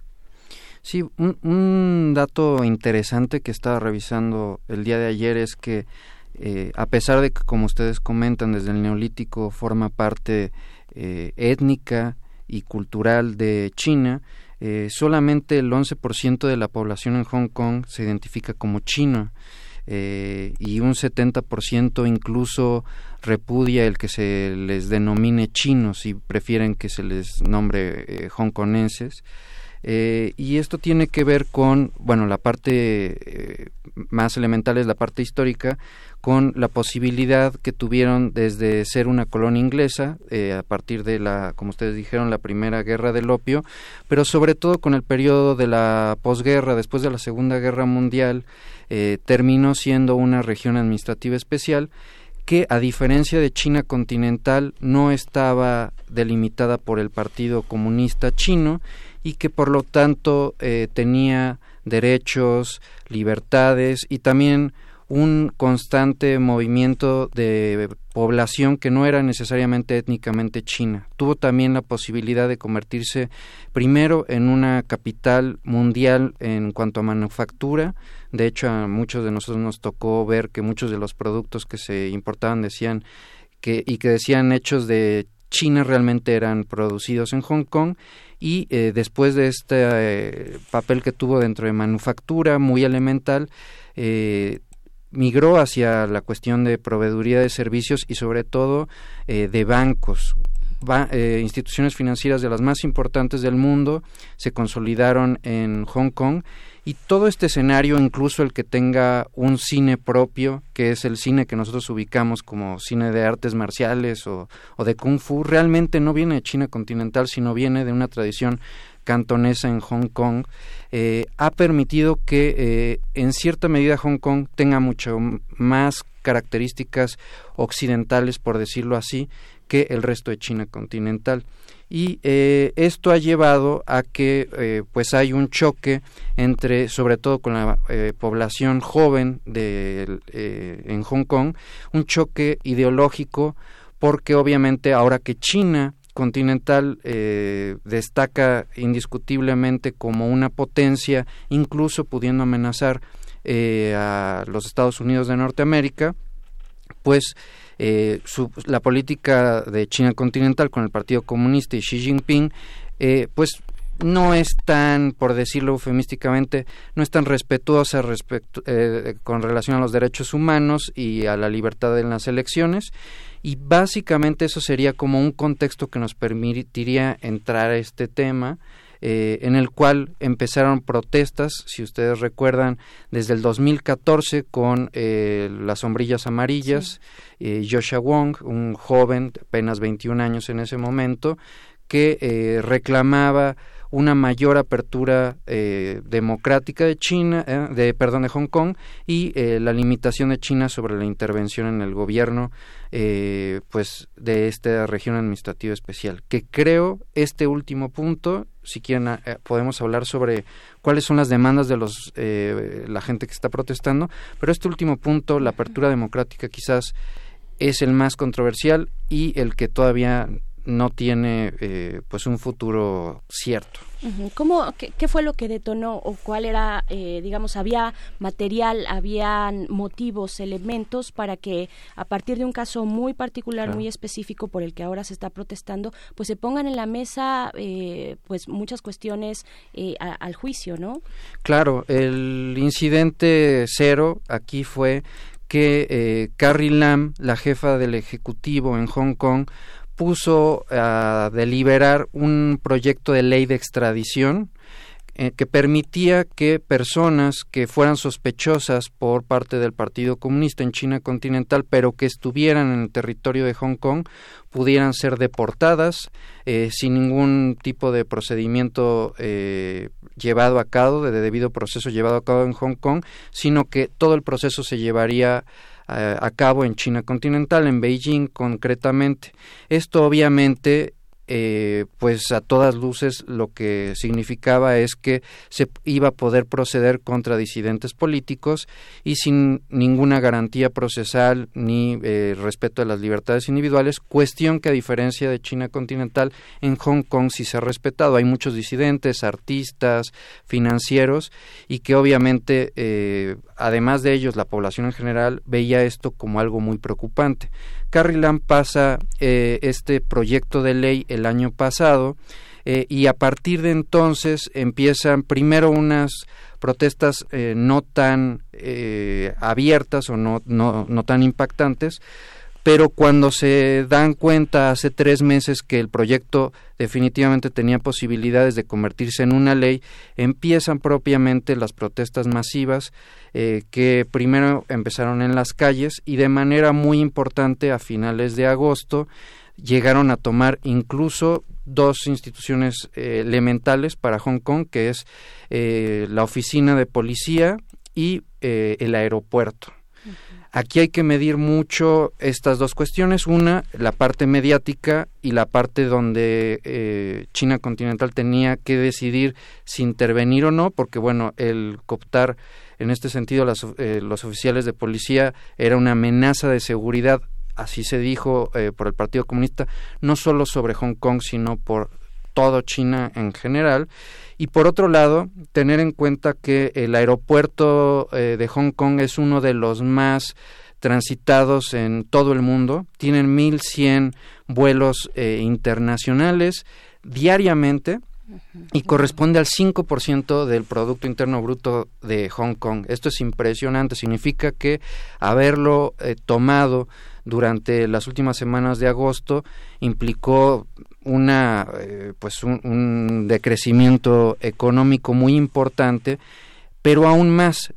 De hecho en medios internacionales eh, consulados embajadas todavía no estaban seguros si emitir una recomendación sobre, por ejemplo, Japón, Corea del Sur sí lo hizo, sobre no viajar a Hong Kong en las últimas dos semanas, lo cual, eh, pues, eh, inmoviliza el comercio, que al final de cuentas, como les comentaba, es la gran fuerza que tiene Hong Kong eh, respecto del resto de China. Entonces fueron muy inteligentes en tomar estas dos instituciones porque a diferencia de las protestas del 2014 eh, de las sombrillas amarillas, eh, pues se pudieron eh, repeler más o menos fácil y no tuvieron tanta cobertura internacional. En este caso se volvieron mucho más eficientes en, sus medios y eh, finalmente se tomó la decisión de eh, reprimir a los manifestantes que estaban en el aeropuerto por una cuestión de seguridad internacional, pero eh, las protestas siguen.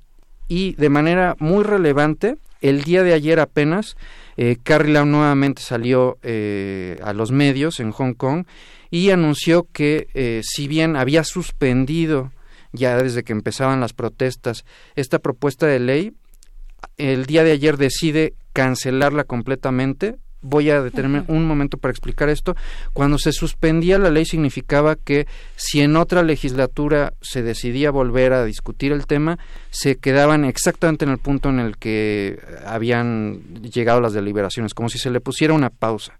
Pero ahora que se desecha de pleno, significa que tendrían que comenzar desde el principio todo el proceso legislativo que puede llevar un año por lo menos este para eh, eh, si se quisiera volver a tomar en cuenta esta ley no obstante todo ello, que esta fue una de las cinco demandas, la primera demanda de los eh, protestantes era quitar esta propuesta de ley, entonces se ha cumplido con esta demanda, pero la segunda demanda es mucho más controversial y es pedir la renuncia de Carrie Lam porque se considera que definitivamente ya tiene un vínculo muy marcado con eh, China continental, con Beijing.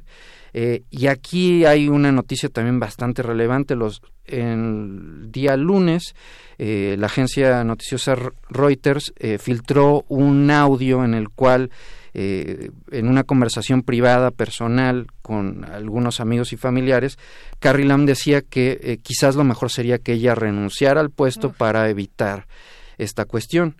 Y la, el punto es que obviamente esta noticia fue sin el conocimiento de la jefa del Ejecutivo en Hong Kong y tuvo que decir eh, días más tarde que eh, esa era estaba hablando al aire y que definitivamente ella iba con eh, iba a continuar al mando de, eh, de Hong Kong del ejecutivo en Hong Kong.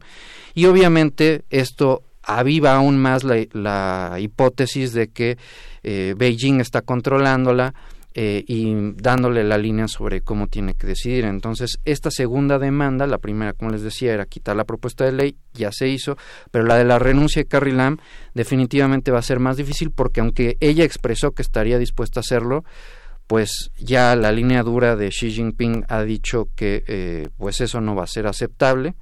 Eh, y rápidamente menciono cuáles son las otras tres demandas, que son eh, en, esta represión de las protestas ha habido también brutalidad policial, hay por ahí muchos videos filtrados, entonces una investigación imparcial sobre esta brutalidad policial y un tema fascinante para mí que es eh, que quiten eh, el uso de reconocimiento facial de las personas que están en protestas porque ese reconocimiento va a llevar a un expediente negro para un expediente digamos eh, no oficial pero eh, para que todos los protestantes estén en una base de datos y que van a tener sus libertades restringidas más adelante. Entonces esa sería una tercera eh, protesta, la investigación imparcial sobre la brutalidad policial y que quiten esta lista negra. La cuarta tiene que ver con la libertad de quienes ya han sido presos políticos y de hecho ya están en Beijing. Hay un magnate este, de redes sociales, eh, hay varios artistas, como sabemos. Entonces se exige la libertad de esos presos políticos que originalmente estuvieron en Hong Kong y que misteriosamente aparecieron detenidos en, en Beijing. Y quizás en algo que nos podríamos extender un poquito más porque es el futuro, yo creo, de lo que va a ocurrir en Hong Kong es, están exigiendo algo que no se había exigido antes, es la reforma al proceso democrático tanto en la elección de representantes en la Cámara Legislativa como del propio jefe del Ejecutivo. Y ese yo creo que es el tema de los próximos dos o tres años respecto a Hong Kong y en donde eh, Beijing va a tener que tomar una postura muy clara. ¿Qué, qué- qué hay por parte por parte de China, Fernando Villaseñor? Ya nos hablas puntualmente en este caso específico de cómo ha reaccionado la sociedad, los protestantes, también eh, Carrie, Carrie Lang, ¿no? ¿Cuáles, cuáles han sido las críticas, el pliego petitorio, pero también qué hay qué hay por parte de la actuación de China que ha sido bastante controversial, incluso en una red social, bueno, en una plataforma como Twitter, pues se decidió no reproducir eh, noticias que tuvieran que ver o que la fuente fuera eh, o el emisor fuera eh, los eh, noticiarios del Estado chino, ¿no? Sí, completamente relevante ha sido el, el gran aparato de censura que tiene eh, Beijing en este sentido eh, y la reacción eh, ha sido también en medios, en redes sociales, pero también en eh, medios masivos de comunicación, incluso de algunos miembros del Partido Comunista de catalogar a los protestantes como terroristas. A mí este es un tema que me preocupa mucho porque ya sabemos en la lógica internacional que el designar a una persona como terrorista casi lleva eh, inmediatamente a la suspensión de sus garantías por su alto grado de peligrosidad. Y en este caso además pues es un grupo sin un sin dirigentes claros. Esto es interesante porque la manera en la que se desacreditaron las protestas anteriores la de 2014 por ejemplo era que era un disidente Joshua Wong eran eh, digamos, focos muy identificados eh, que estaban en contra del gobierno de Beijing. En este caso han sido amas de casa, estudiantes, comerciantes.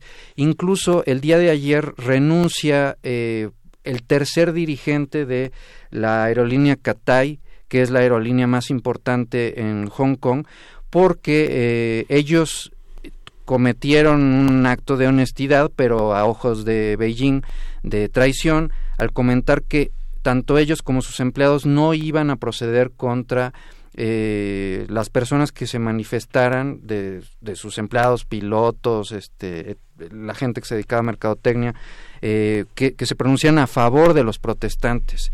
Y entonces eh, hubo mucha presión por parte de Beijing en este sentido y les anunciaron que si ellos no procedían ni despedían a estas personas, entonces se iban a impedir los vuelos de Hong Kong hacia las distintas capitales en China continental, Beijing la más importante de ellas, pero también muchas otras.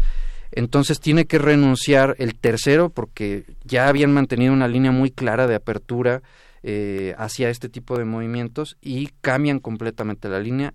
Es una cuestión extra legal, pero en la cual sí se está despidiendo a todas las personas, empezando por la renuncia del CEO de Cathay Airways. Eh, y bueno, esto está demostrando cómo a veces también hay que ver la influencia que se tiene del Estado no a nivel público, sino también a nivel de empresas particulares. Yo creo que este último mensaje va a prender muchos radares a nivel resto del mundo porque hay muchas inversiones extranjeras en Hong Kong y si van a determinar ya no solamente sobre la población eh, étnicamente china, sino también población e inversiones extranjeras, sobre todo inglesas, americanas, japonesas en la región, esto puede dar una muy mala imagen. Y concretamente creo que todo se resume a que en los próximos eh, días tendremos que ver si hay una declaratoria oficial de Beijing de considerar estas protestas como actos terroristas, en cuyo caso se procederá completamente con una intervención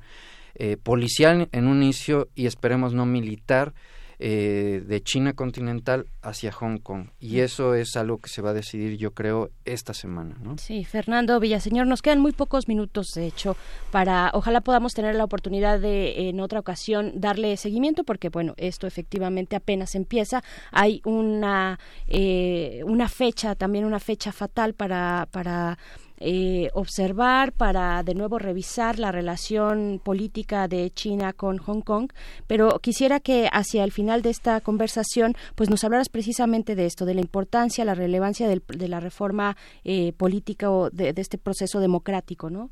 Sí, muy rápidamente, la manera en la que, a diferencia de en China continental, donde todo el sistema político está determinado por el Partido Comunista, en Hong Kong sí existe una representación por medio de un comité legislativo conformado por 70 miembros. La cuestión es que esos 70 miembros 35 son electos por voto popular por parte de eh, ciudadanos Japón, eh, perdón, de Hong Kong, pero los otros 35 son determinados por eh, el el Partido Comunista de entre personas que son eh, allegados a ellos, ¿no? Son líderes eh, económicos, comerciantes, eh, algunos artistas, pero que han mostrado abiertamente su afiliación hacia la línea y hacia la ideología del Partido Comunista. Lo que busca la reforma son dos cosas, que la elección sea directa respecto a los 70 escaños de representantes por voto eh, directo del electorado y además otra cuestión, el, el, electorado en Hong Kong no corresponde a todas las personas, sino solamente a ciertas personas que tienen un ingreso mínimo, una serie de características que eh, hace que no sea ciudadano común y corriente. Entonces, primero, que sean los 70 electos y que además sean todos los ciudadanos que tengan una mayoría de edad todos puedan votar. Y segundo, y muy importante para el caso de Carrie Lam y de los próximos meses, es que eh, desde el 2012 hay una propuesta de, de ley en la cual, eh, conforme a la ley básica, que básicamente sería como una constitución para Hong Kong, tendría que haber la elección también popular del de, eh, jefe o jefa del Ejecutivo esta todavía esta propuesta todavía no ha entrado en vigor por lo cual en el caso de todos los dirigentes de todos los jefes del ejecutivo hasta la fecha en Hong Kong han sido electos más bien por un proceso eh, pues muy muy oscuro eh, no transparente. Y eh, pues del 2012 a la fecha no se ha pasado esa ley. Entonces la segunda parte de esta reforma democrática es pasar esta ley que implicaría que también el jefe del Ejecutivo sea electo mediante voto popular.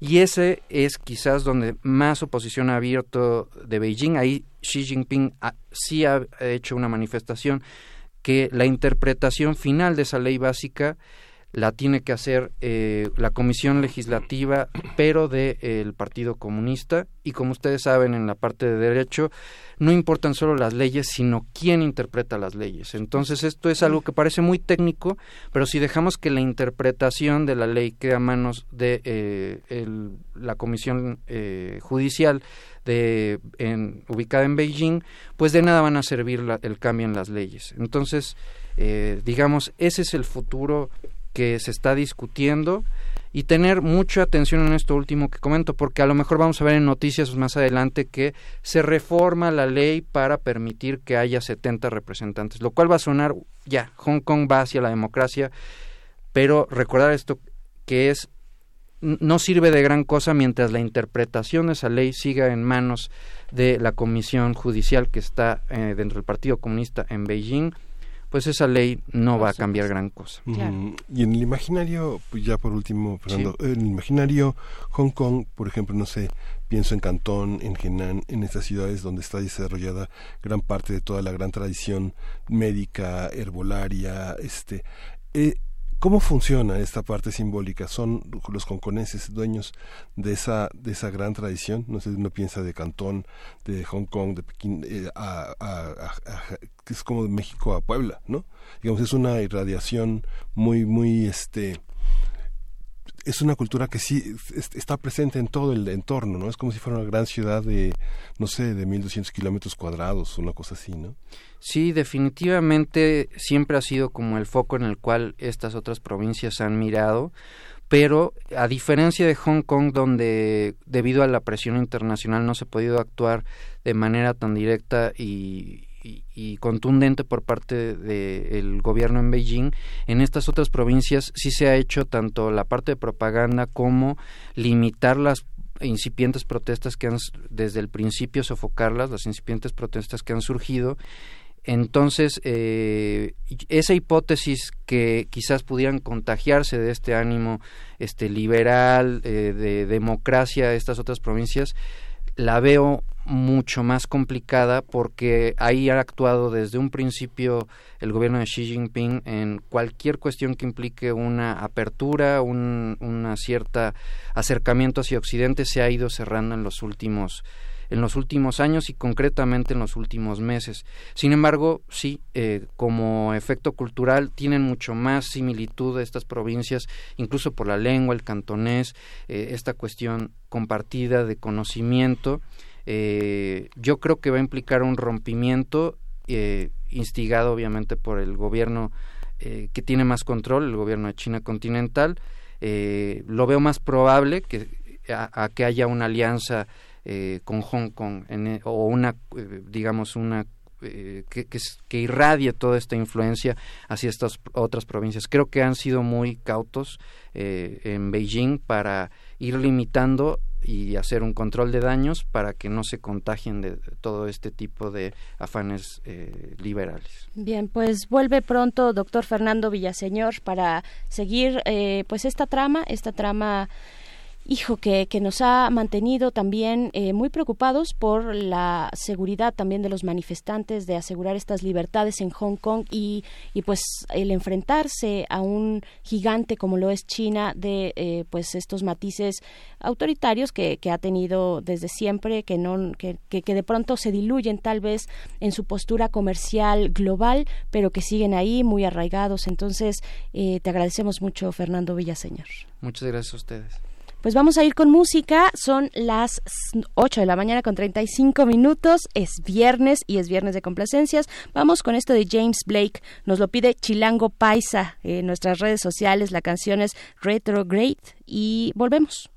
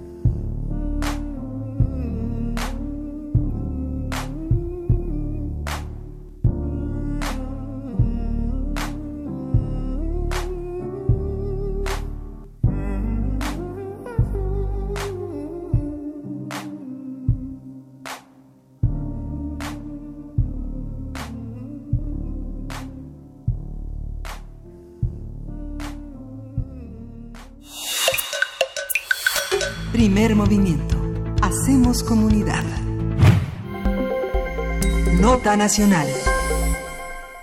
El pasado 4 de septiembre, y entre golpes y enfrentamientos entre diferentes bancadas del Congreso de Veracruz, el fiscal de ese estado, Jorge Winkler, fue removido de su cargo por los legisladores locales, aduciendo que el funcionario no cumplía con el mandato constitucional de contar con certificación de confianza y su revalidación. En su lugar fue nombrada temporalmente Verónica Fernández Guidans, quien se ha desempeñado como directora general jurídica de la Secretaría del Gobierno del Estado. En una rueda de prensa que ofreció después, misma que ha sido ampliamente difundida, Winkler ha protestado, ha protestado por su inocencia, aclarando que solo se le puede quitar del cargo mediante un juicio político y que cuenta con las certificaciones y controles necesarios para oper- operar el puesto. En un tono más político, interpeló directamente al presidente Andrés Manuel López Obrador, insistiendo en que seguramente es un acto que él no avala. Pero, ¿cómo entender esta actuación de la bancada de Morena en el Congreso veracruzano? ¿Cuáles son las relaciones de Winkler con el gobernador actual y el anterior? ¿Cómo se inserta este episodio en la vida política y la seguridad de Veracruz? Para discutir este tema está con nosotros en la línea Erinet Gómez, periodista y corresponsal de la jornada en Veracruz. Buenos días, Erinet. Gracias por estar otra vez con nosotros. Muchas gracias, Miguel Ángel, por la invitación y un saludo, Berenice. Gracias, Erinet. Igualmente para ti, pues cómo, cómo entender lo que está sucediendo en Veracruz, lo que sucede en las altas esferas políticas, qué interpretación eh, le podemos dar desde el periodismo, desde los datos y también, bueno, el mismo Jorge Winkler ha dicho esto, pues es ilegal, solamente pueden retirarme de mi cargo mediante un juicio político. ¿Qué, qué opinión tienes? Pues mira, este, este hecho ocurrido el 3 de septiembre, el martes, durante la tercera sesión ordinaria de sesiones. este, hay que recordar que en Veracruz eh, el Congreso local está durante un receso legislativo y solo está sesionando la comisión permanente que está integrada por 10 de los 50 diputados que forman el Pleno. Eh, este eh, decidió retirarlo temporalmente del cargo, argumentando precisamente lo que ella decía, que no cuenta con una certificación de confianza y revalidación.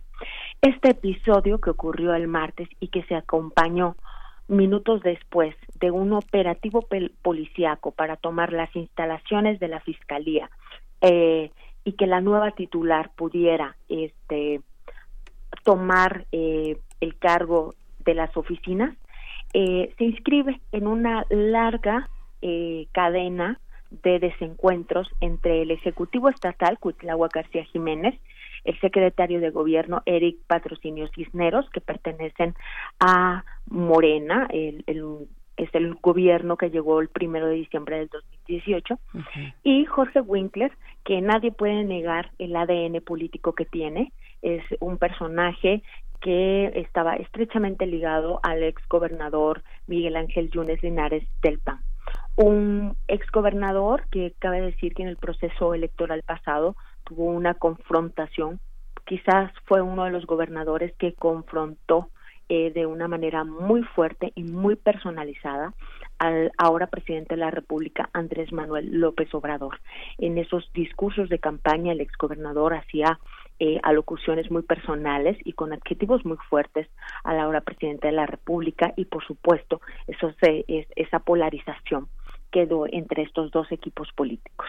Eh, con el cambio de gobierno, eh, bueno, a Miguel Ángel le tocó eh, las reformas del Poder Judicial, le tocó eh, y de Procuración de Justicia, que incluía la creación de las eh, fiscalías autónomas y la designación de un fiscal.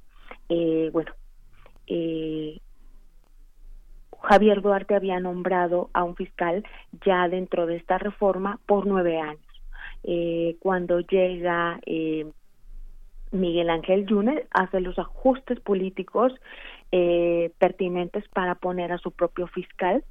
Hay un procedimiento para hacerlo, la ley lo establece dentro de la ley de la fiscalía y es que efectivamente cuando son órganos autónomos el gobernador no puede nombrarlos, el Congreso tiene que hacerlo mediante unas ternas, hay que tener más de dos de las terceras partes, dos de las terceras partes, un procedimiento bastante blindado.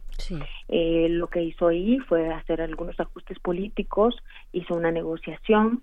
Eh, Jorge Winkler eh, asumió el cargo primero como visitador general del Estado y es tras la renuncia del fiscal de Duarte que Jorge Winkler llega como visitador general pasa a ser fiscal general del Estado.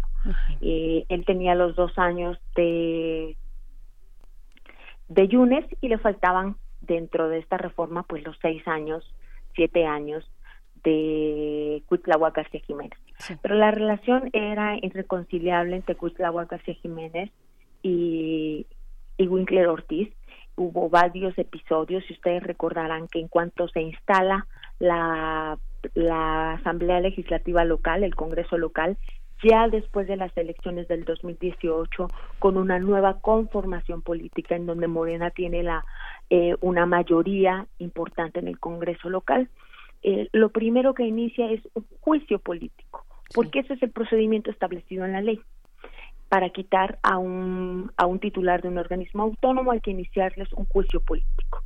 El juicio político fracasa, es un procedimiento sumamente complejo. En el país no hay antecedentes de que se haya podido iniciar un juicio político a alguien. Hay procesos de desafuero, pero eso es al revés. Los procesos de desafuero empiezan en el Ministerio Público y terminan en el Congreso y los juicios políticos inician en el Congreso y terminan en, en el Poder Judicial. Y en este caso no hubo el consenso, Morena no alcanzó a tener la mayoría en el Congreso, las dos terceras partes para iniciar el juicio político contra Winkler y ese proceso fracasó. Hubo cerca de siete, siete solicitudes de juicio político, eh, funcionaron, eh, prosperaron dos en la comisión instructora y solamente y dos llegaron al pleno. Los dos fracasaron en la votación. El primero fracasó, ya no fue necesario llegar al segundo porque evidentemente se tuvo que truncar el procedimiento, Morena no tenía la mayoría que necesitaba para sacarlo y eso se interpretó como un fracaso de la mayoría de Morena en el Congreso local. Claro, eh, ajá, sí, continúa, continúa. Perdón, después de este fracaso legislativo, lo que pudimos observar en Veracruz fue entonces el traslado del combate a Winkler de forma mediática, es decir, todos los días, todo el tiempo, eh, hecho de inseguridad que ocurriera, eh, la, la postura del gobierno del Estado era señalar que era responsabilidad del fiscal. Si había feminicidios, era responsabilidad del fiscal. Si había multihomicidios, era responsabilidad del fiscal. Si, si incrementaron los secuestros, era un tema de responsabilidad del fiscal. Y hasta ahí y digamos era en un tema en un ánimo mediático. Además de que por supuesto eh, estaba fuera de las mesas de seguridad por la paz que se realizan todos los días a las 8 de la mañana. Eh, no, no, no acudían excepcionalmente cuando había un caso extraordinario. Recordemos el caso de la matanza de Minatitlán de 13 personas incluidos un menor de edad eh, el homicidio de una eh, alcaldesa en Mixta de Altamirano o el caso reciente de eh, donde murieron 30 personas. Después de algunos hechos de esa naturaleza, sí era convocado a las mesas de seguridad por la paz, pero realmente el resto del tiempo no lo hacían. El, el fiscal mantenía ya una relación directa con la federación, entiendo que eh, rendía sus informes ante el Secretariado Ejecutivo Nacional y de alguna manera triangulaban con el con el Estado, ¿no? Pero se complicaba muchísimo la relación, la relación está muy complicada. Pero justamente hace quizá dos, tres semanas, eh, un poco el discurso del gobierno del Estado había bajado, el gobernador ya no era tan directo con el fiscal y viceversa, el fiscal también había controlado algunas declaraciones hacia el gobernador del Estado.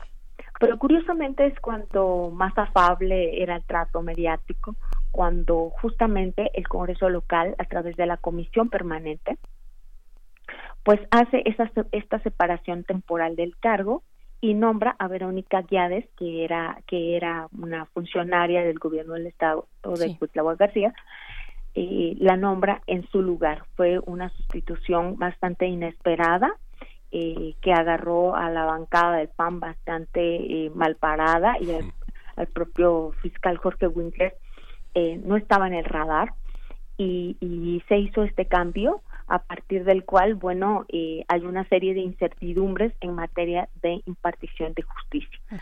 no se sabe en este momento, está en duda si el procedimiento por el cual llegó Verónica Hernández es legítimo, eh, cuál es el alcance de su legitimidad y bueno, evidentemente tras su llegada hay una serie de movimientos y nombramientos que se están realizando y que podrían derivar en órdenes de aprehensión o u otras indicaciones en materia de procuración de justicia que podrían ser eh, debatidas por los abogados de, de quien se esté procesando en ese momento. Entonces, hay una, una incertidumbre eh, en torno al procedimiento que llevó el Congreso local, eh, porque eh, la legislación establece claramente que una cosa es el Congreso local y otra cosa es la Comisión Permanente. Las atribuciones de la Comisión Permanente Claro, son muy limitadas, muy de tipo administrativo, y, y entonces este es el debate que tenemos ahora en Veracruz con respecto a la validez del nombramiento de la nueva titular y eh, los nombramientos que ella pudiera hacer y por tanto las acciones en materia de procuración de justicia. Pero hay alrededor de- del fiscal una serie de personas de confianza que también en su momento pasaron los controles de confianza, porque finalmente en una en una este en una transacción emergente como la que se aplicó en este caso, eh, finalmente lo que termina siendo es un fiscal a modo, ¿no? O sea, digamos, este, si hubiera sido una eh, es una decisión del, del ejecutivo y no aparece como resultado de un consenso. No hay una discusión con otros niveles del gobierno de Veracruz e incluso del, de este, opiniones del Poder Judicial o algo que permita pensar en que la movilidad de los casos durante este periodo continuará con la imparcialidad y con la probidad que exigiría este un acto de justicia como el que representa una fiscalía independiente, autónoma, respetada por los por los demás poderes, ¿no? ¿O no? ¿O qué pasa ahí? Por supuesto, mira, eh, la mayor crítica a Jorge Winkler Ortiz es que era cerca- cercano al exgobernador Miguel Ángel Yunes. Eso fue algo sumamente criticable durante ese bienio, ¿no? Que fue abarcó de 2016 a 2018. Fue sumamente criticado cuando eh, cuando Miguel Ángel Yunes nombra a Jorge Winkler como su fiscal, porque se sabía que le llevaba antes de antes de llegar al poder le llevaba casos de manera particular. Ahora lo que tenemos es que tenemos a una funcionaria pública que salió de la Secretaría de Gobierno, del actual gobierno, y es puesta en la Fiscalía. Entonces, de alguna manera, estamos reemplazando al amigo de Miguel Ángel Yunes por la amiga del gobierno de Cuitláhuac García. Entonces, en, en términos eh, deseables de la aspiración a una procuración de justicia autónoma, nos seguimos quedando muy limitados. No alcanzamos a lograr nombrar fiscalías autónomas. Aún estamos, eh, aunque contamos con los marcos legales para poder hacerlo, en los hechos vemos que se complica y que las autoridades siguen teniendo una resistencia importante a contar con un organismo de procuración de justicia verdaderamente autónomo.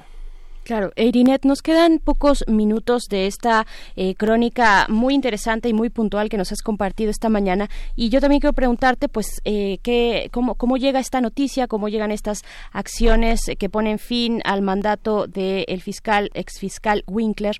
Eh, ¿cómo, ¿Cómo llega a la sociedad? ¿Qué se dice? ¿Qué se dice? ¿Hay apoyo hacia esta acción? ¿Hay apoyo al gobierno del Estado, eh, al Ejecutivo? ¿Qué, qué, ¿Cómo se palpa esta situación?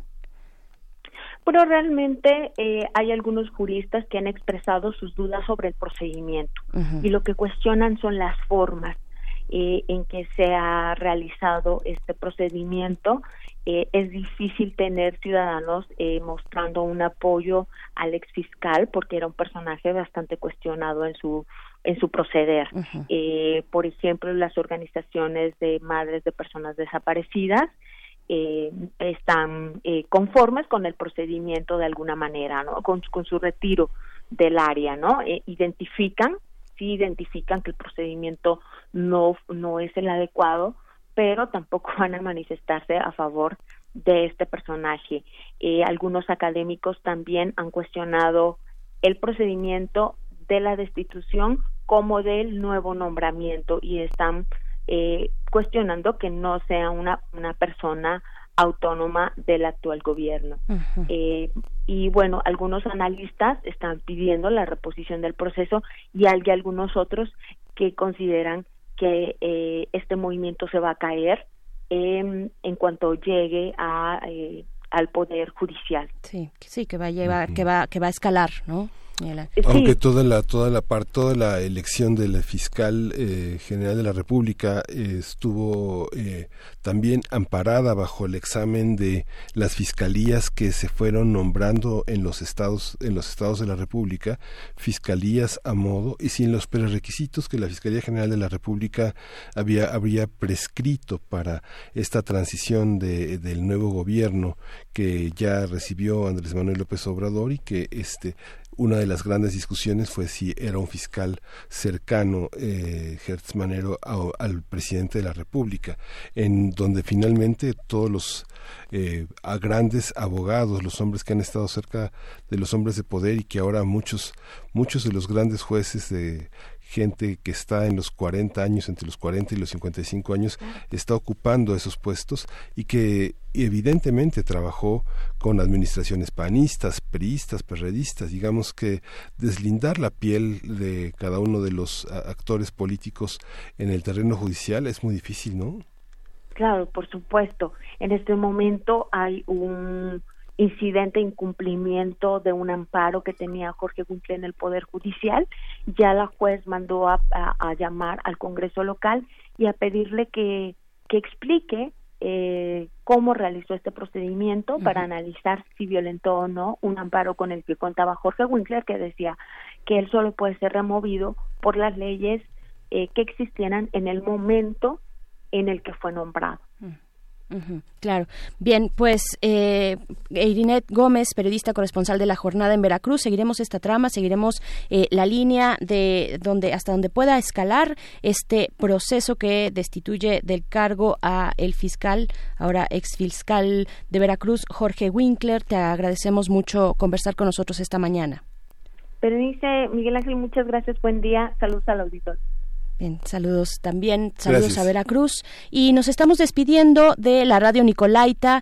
Eh, nos, nos encontramos, nos escuchamos el día lunes a partir de las 8 de la mañana con ustedes a través del 104.3 en Morelia. Saludos, Universidad Michoacana de San Nicolás de Hidalgo. Y nosotros seguimos aquí en el 96.1 de FM, en esta frecuencia universitaria, Miguel Ángel, para eh, pues hablar del, del metro, de sus 50 años. Vamos a estar conversando. Sí, vamos a hablar, vamos a hablar de los 50 años del metro y justamente hay una enorme exposición. Ahora hay una exposición que se inaugura mañana, que es una, se llama Involuntary México. Eh, es una galería pública en la estación del metro Hidalgo que celebrará los 50 años. Hay mil fotografías de 500 artistas. Todo este movimiento lo ha realizado eh, eh Milry Hughes que es un artista digital, y Paul Connelly, que es un poeta interesado en todas las formas de versificación del haiku. Toda esta relación tuvo su origen en el famoso Salón de los Aztecas, liderado por Aldo Flores, que es un artista y curador. Ahora está este, encabezando todo este movimiento que es muy interesante. Es un movimiento artístico en el que el concepto de arte, pintura, escultura y música se crea de una manera muy natural, espontánea, a través de toda esta crónica que es una crónica de, de, ambulatoria que convierte el mundo en fragmentos de arte involuntario en una enorme galería urbana. Y bueno va a estar inaugurada mañana en el metro Hidalgo. Y bueno va a estar este larga larga data en este en estos pasillos subterráneos que son bastante grandes que es una estación muy poderosa con una afluencia enorme de, de visitantes. Justamente el templo de San Hipólito está en una de las en una de las entradas donde arranca esta exposición. Y bueno vamos a vamos a tener esta presencia internacional en los pasillos de nuestro metro. Así es, y pues díganos, díganos eh, la pregunta ah, que, con la que abríamos la emisión del día de hoy, ¿cuáles son las leyendas urbanas y mitos del metro que ustedes identifican, recuerdan aquellos que hayan vivido pues esta inauguración hace 50 años o cuáles son sus recuerdos, sus recuerdos sociales también del metro? Vamos a compartir en redes sociales. No se vale decir nada más que hay estaciones fantasmas, hay que decir la leyenda, quién y cómo, cuál es el personaje misterioso que se aparece en qué estación, eh, hay que ser un poquito más puntuales, pero de todas maneras te agradecemos mucho, Edel Jiménez, que compartieras porque fuiste la primera que respondió a esta pregunta, así es que vamos diciendo un poquito más, eh, la, niña del metro aeropuerto, por ejemplo, la rata gigante en la, en la Merced, en fin, en Barranca del Muerto, que tiene una historia ya de por sí bastante bastante, oscura, vamos a decirlo. Esto es Scorpions, Always Somewhere, para Antonio Guadarrama. Con esto despedimos la hora.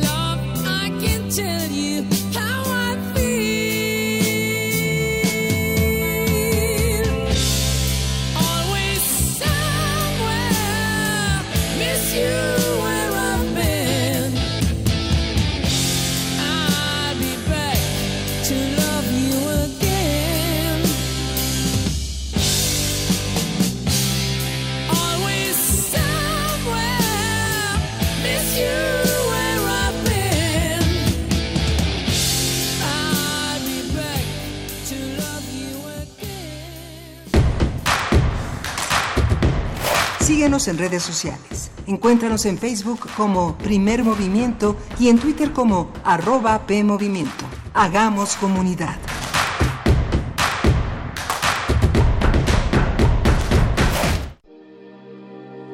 Dentro de ti habita una cantidad infinita de historias y personajes. Todo lo que necesitas para verlos vivir es darles voz. Radio UNAM invita al público en general que desee entrenarse en la interpretación vocal a inscribirse en el taller Voz, tu voz, impartido por Elena de Aru. Desarrollo de la conciencia corporal, reconocimiento de la voz y lectura de interpretación para todo público. Todos los lunes y miércoles de septiembre, de las 18 a las 21 horas. Informes e inscripciones al 5623-3272. Una voz bien entrenada puede construir un mundo. Radio UNAM, experiencia sonora. Sí, ¿quién habla? Paco. ¿Qué canción quieres? La verdad, no quiero una canción. Sé que mi papá escucha tu programa y ahora quiero que me escuche. Tengo algo importante que decirle. ¿Cómo se llama tu papá? Toño. Toño, ya es hora de poner atención. 5.6 millones de niñas, niños y jóvenes participaron en la consulta infantil y juvenil del INE. Visita INE.mx y descubre que están diciendo cosas que los adultos no están acostumbrados a escuchar. Es tiempo de poner atención. Es tiempo de hacer algo. Contamos todas, contamos todos. INE. Hace tres años escuchamos. La fórmula está en acabar con la corrupción y con los privilegios en el gobierno. De esa manera vamos a ahorrar y nos va a alcanzar, entre otras cosas, para aumentar la pensión a los adultos mayores en el país al doble. Habla el presidente de México. No es para presumir, pero soy un hombre de palabra. Ya 8 millones de adultos mayores del país están recibiendo 2.550 pesos bimestrales. Los compromisos se cumplen. Primer informe. Gobierno de México. ¿Quiénes hacen la ciencia? ¿Cómo se suma la ciencia a las soluciones de los problemas iberoamericanos?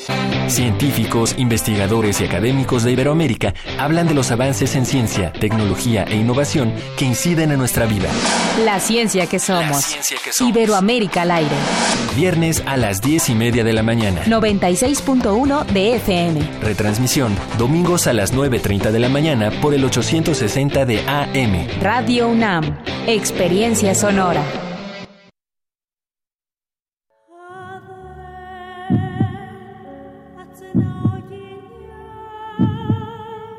La Sierra Noreste de Oaxaca está llegando a todo el mundo. Sus hijos llevan consigo los sones, los jarabes y la voz de las montañas, la enseñanza de amar la tierra y agradecerle por tantos dones. Intersecciones trae para ti el rap de Mije Represente y la ópera de María Reina, soprano. Viernes 6 de septiembre a las 21 horas en la sala Julián Carrillo, donde la música converge. Entrada libre. Radio UNAM, experiencia sonora.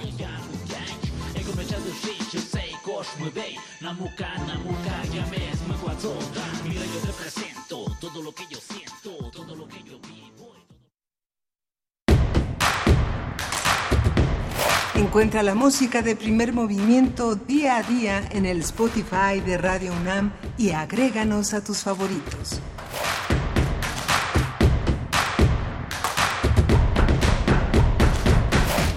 Están en primer movimiento. Iniciamos nuestra tercera hora este viernes 6 de septiembre. Es viernes y se siente en la cabina, se siente también en nuestras redes sociales. Gracias, ya empezaron a compartir algunas leyendas, algunas experiencias también eh, y algunas memorias del metro que se encuentra cumpliendo 50 años.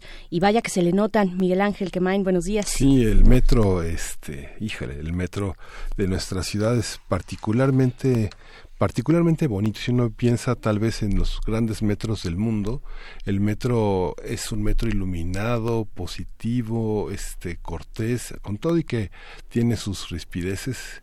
Yo creo que es de los mejores señalizados, de los que uno puede orientarse con un sentido de lo que hay arriba y lo que hay abajo. ¿no? Y hay, Sí, la metros muy, hay- metros muy, muy, un- muy bellos y muy orientados como el nuestro, que tal vez un metro así es el metro de Viena, ¿no? No Es me el subido al metro de Viena, pero, pronto lo haré. Hay- hubo una gran exposición, una gran exposición de metros del mundo en la estación del metro auditorio, donde gran parte de los usuarios podían ver cómo se desempeñaban otros metros, estadísticas, permisos, ¿no? Hay, hay algunos metros donde mascotas, bicicletas, eh, carreolas, sillas de ruedas tienen desde por lo menos tres décadas una, una carta de naturalización ahí en el metro, cosa que no pasa con el nuestro. Claro, claro, que, se trata precisamente de, de eso. Si, si bien fue eh, muy preciso su planteamiento inicial, su construcción, su diseño, su proyección, pues requiere modernizarse y atender las demandas actuales de una sociedad que va cambiando, que no es la misma de hace 50 años. Eh, me parece importante. También hay por ahí algunas recomendaciones que podemos hacerles para que observen eh, algunas cuentas, por ejemplo, cuentas eh, en Twitter. Ahorita estoy buscando una que se llama Proyecto, estoy a punto de encontrarla, eh, que, que nos da mm, eh, una historia o distintos ángulos de la historia del metro que, que es eh, bueno consultar, que también nos identifica que, y que habla particularmente de la señalética en algunos de sus posts, en algunos de sus tweets, habla de la señalética tan importante no solamente eh, en la estética, en la línea del diseño, sino también en la funcionalidad, ¿no? Que eso es lo que tiene nuestro metro, pero sin duda hay que seguir hablando de él y eso es lo que vamos a hacer en nuestra mesa de hoy. Vamos a estar conversando con Laila Estefan Fuentes. Ella es licenciada en, Desarrollo y Gestión Interculturales por la Facultad de Filosofía y Letras de la UNAM y maestra en Estudios Regionales por el Instituto Mora, investigadora del Programa Universitario de Estudios sobre la Ciudad de México, en, eh, en la UNAM también. Así es que vamos a estar conversando con ella y ya nos han llegado, eh, nos dice por acá Pablo Extinto, te mandamos un saludo, dice, ¿cómo olvidar la Virgen del Metro Hidalgo? ¿Ustedes se acuerdan de la Virgen del. Metro Hidalgo? Pues cómo no, ¿no?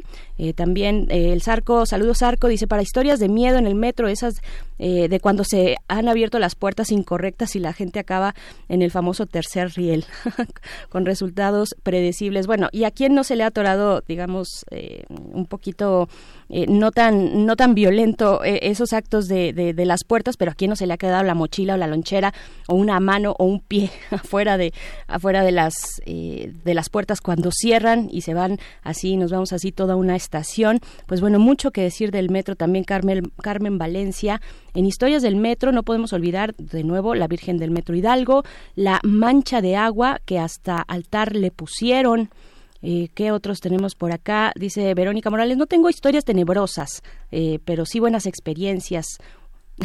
Nos dice uno que otro arrimón, nada fuera de lo común. Eh, bueno, pues ahí están. Sí, todo lo que ocurre en el metro, todos sus contrastes que vivimos día a día, millones de personas en esta ciudad. Y pues bueno, eh, Mayra Elizondo, claro, habla de los acosos en el metro, el ambulantaje, mucho, mucho que Hay decir. ¿no? citas para rimones consensuados y una Eso una sexualidad, plática, y ujú. una, una sexualidad compleja, difícil, violenta, ¿no? Sí. Entre Ujú. muy, muy, muy, muy deprisa que Sí. Pero hay que decir que eso es una es una red que se, se organiza previamente, no puede eh, una persona llegar y tratar de meterse en esa dinámica. Eh, eh, no sé si se siga practicando. Yo esa noticia la recuerdo ya de hace algunos años atrás, eh, donde existía pues ese consenso, ese consenso de tener ese tipo de cercanía corporal entre los usuarios del metro y, e incluso había unas eh, pequeñas pulseras para identificar a las personas que Sí. estaban en ese todo el que viaje de 6 de la mañana hacia este del sur al norte va a encontrarse en el último vagón escenas Los fuertes. mitos del último vagón, Sí. ¿no? Eh, por supuesto.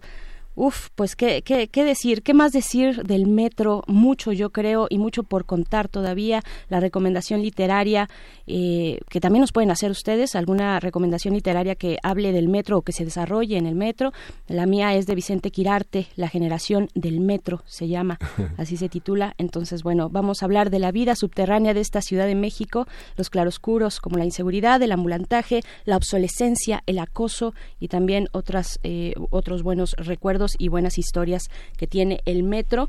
Pero antes nos vamos a ir cuando son las nueve con once de la mañana a la poesía necesaria.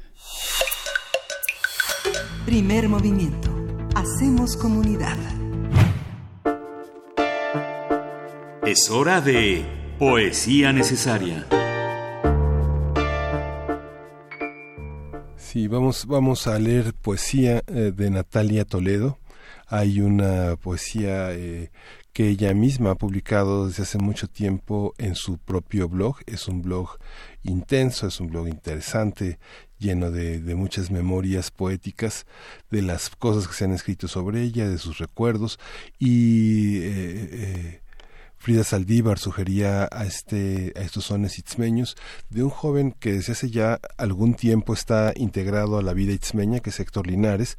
Héctor Linares tiene mucho tiempo tratando de organizar también un archivo de sones cantado en, la- en, la- en las, en las lenguas itzmeñas, no solo en zapoteco, y, eh, sino tratar de ampliar como todo el registro de la memoria y mimetizarse con toda esta música. Héctor tuvo un papel muy relevante en estos últimos acontecimientos del sismo que, que lastimó tanto a Oaxaca y ha sido un trovador, un hombre importante, su música se escucha cada vez más, con todo y que él es un hombre joven que está de alguna manera, no, no está inserto en toda la música de los viejos, pero que ha tenido una gran credibilidad por su bondad y por su capacidad de entenderse en la lengua de los, de los, eh, de los ancestros. A Natalia Toledo, este poema que no tiene título, pero que dice así. De mis manos crecieron flores rojas, largas y hermosas. ¿Cómo olvidar el miedo con que fui despojada de toda certeza? Caminé con las manos y metí mi cuerpo donde había lodo. Mis ojos se llenaron de arena fina. Me llamaron la niña de los nenúfares porque mi raíz era la superficie del agua. Pero también fui mordida por una culebra pareándose en el estero y quedé ciega. Fui Tiresias que recorrió sin, que recorrió sin báculo su historia. ¿Cuáles son las raíces que prenden? ¿Qué ramas brotan de estos cascajos? Tal vez soy la última rama que hablará zapoteco. Mis hijos tendrán que silbar su idioma y serán aves sin casa en la jungla del olvido. En todas las estaciones estoy en el sur, barco herrumbrado que sueñan mis ojos de jícara negra. A oler mi tierra iré, a bailar un son bajo una enramada sin gente, a comer dos cosas iré, cruzaré la plaza, el norte no me detendrá, llegaré a tiempo para abrazar a mi abuela antes que caiga la última estrella, volveré a ser la niña que porta en su párpado derecho un pétalo amarillo, la niña que llora leche de flores, a sanar mis ojos iré.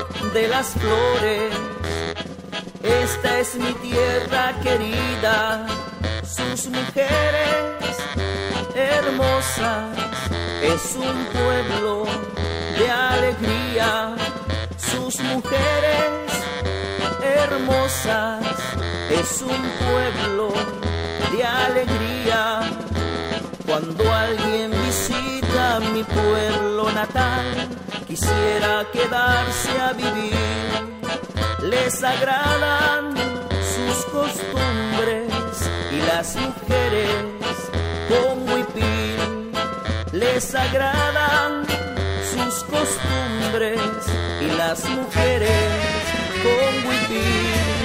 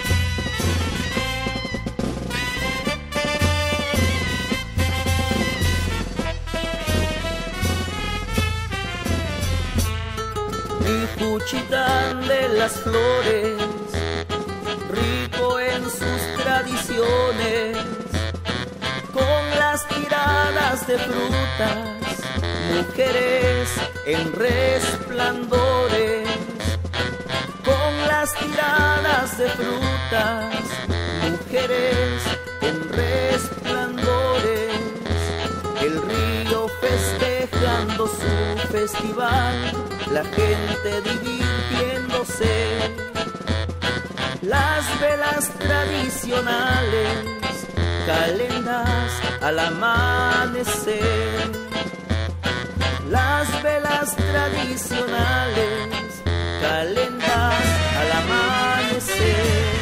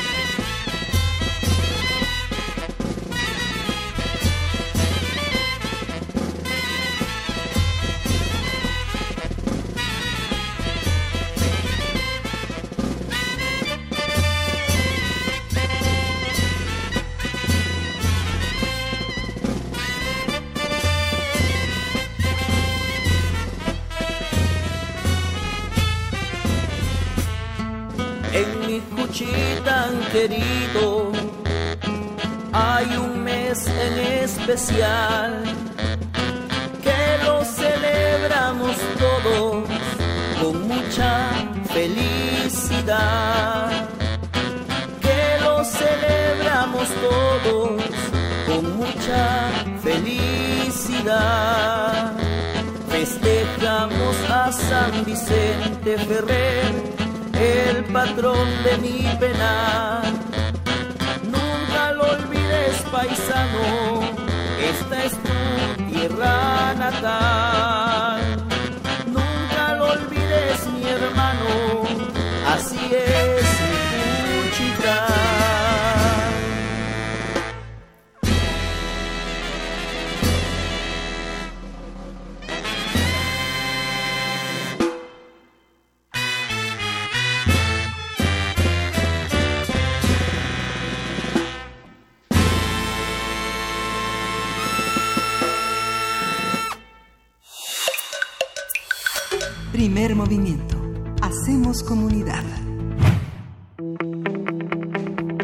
Mesa del día.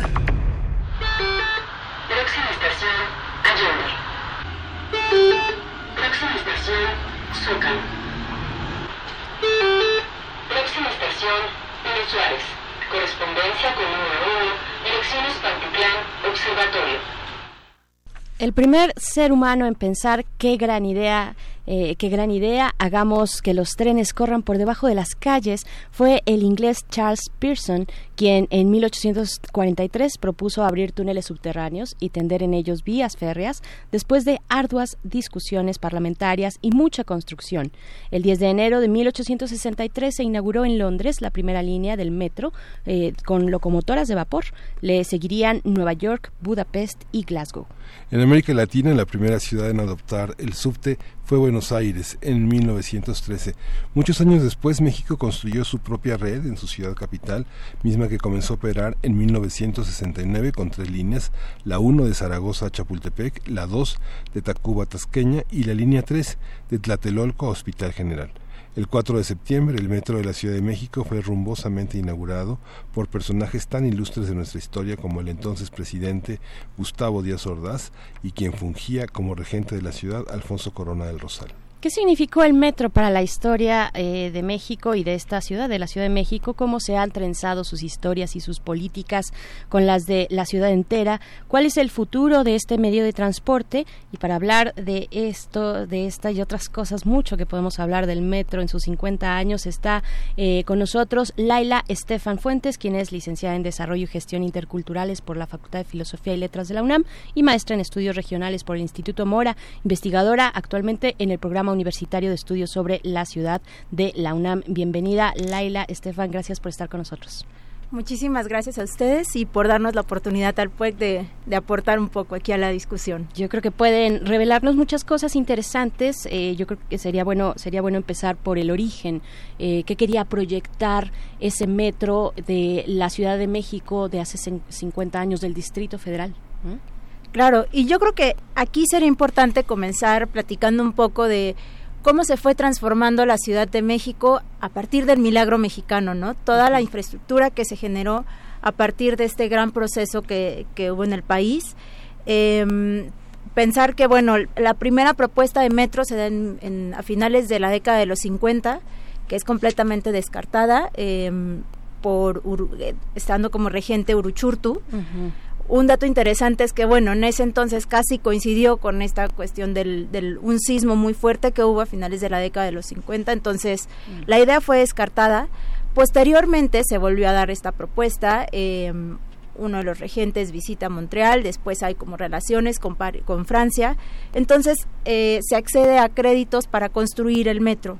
Eh, coincide también un poco con estas grandes obras de infraestructura que se dan a partir del, del proyecto de las Olimpiadas, uh -huh. ¿no? Es, valdría la pena comentarlo. Sí. Y es como entonces en el 69 se inaugura el, el, el, metro y empieza a andar, ¿no? Yo creo que es también como un sinónimo, hablar del metro en la Ciudad de México es también un sinónimo en esa época de cómo se va modernizando la ciudad. Una ciudad que empiezan a llegar, en la que empieza a llegar un flujo importante de migración del campo a la ciudad en busca de nuevas oportunidades y el hecho de empezar a generar el metro, obras de infraestructura urbana como el metro, como más adelante con, con Juan González, toda la cuestión de los ejes viales, claro. uh -huh. representa una modernización muy, muy fuerte, ¿no? Uh -huh. la, la, la, la, historia de la, de la línea 1 que es muy impresionante. En las crónicas de Monsiváis es muy interesante porque yo creo que es el cronista que tiene más detalles sobre el metro, ¿no? Digamos que no aparece el metro de una manera tan evidente, tan profunda, tan tan, tan evidenciada como en la obra de Salvador Novo, como sí en la obra de Monsiváis. Es interesante como tanto Pino Suárez como la Merced representan también un símbolo de conexión entre el sur y el norte de la ciudad, la Merced como el gran centro de abasto, e incluso torniquetes, bajadas, escaleras son modificadas para que la gente pueda ascender con dos bolsas al hombro y dos bolsas en las en cada, una bolsa en cada mano ¿no? pero uno de los momentos más importantes también de esta convivencia entre la sociedad de masas y la sociedad que ahora sería la sociedad FIFI fue este la glorieta del metro insurgentes ¿no? que Monsiváis definía como el gran caballo de Troya que había invadido la zona rosa conectando una, una parte de una colonia medio popular con una con un paseo de la reforma ¿no? Así es, así es. Y de hecho, hablando de la línea 1 y de todo lo que conectó, creo que también sería importante mencionar como toda esta cuestión de la extensión que se da de la línea 1 hasta Pantitlán, ¿no? Uh -huh. Es una de las grandes obras y creo que también habría que ponerlo en el contexto de sobre todo desde los estudios urbanos, que es desde donde nosotros estamos trabajando y estamos muy involucrados, habría que pensar la zona donde se encuentra, ¿no? Que es una zona, el oriente de la ciudad es una densamente poblada. Entonces, el hecho de conectar a una velocidad muy rápida el metro, que bueno, en actualidad posiblemente tenga muchísimas deficiencias.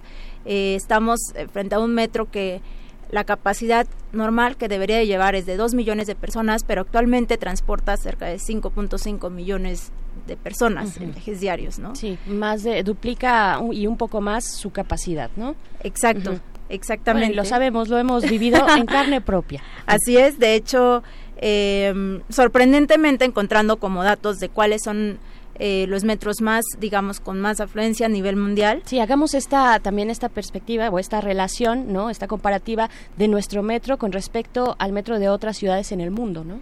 Claro, claro. Y aquí, por ejemplo, en los primeros casos tenemos a Tokio con 3.463 eh, viajes anuales. Tenemos a Moscú con 2.369 o a Shanghai con 2.044. Y sorprendentemente la Ciudad de México se encuentra en el lugar número 9 con 1.678 viajes al año. ¿No? Es sorprendente. Sí.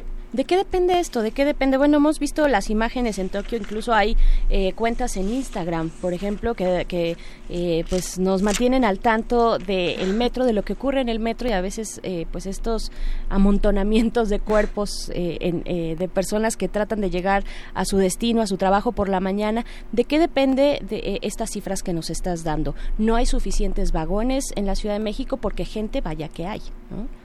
Claro. Somos esta ciudad eh, y esta zona conurbada, este Valle de México súper poblado, eh, pero el metro no mueve tanta gente como en otras ciudades menos pobladas, ¿no? Así es. Es una pregunta interesante.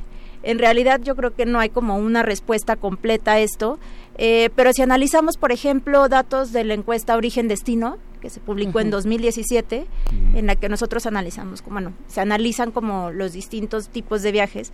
Creo que una de las cuestiones es, por un lado, efectivamente, que la infraestructura no es suficiente para una metrópoli, hablando no solo de Ciudad de México, sino de toda la zona metropolitana, que somos 20 millones de habitantes.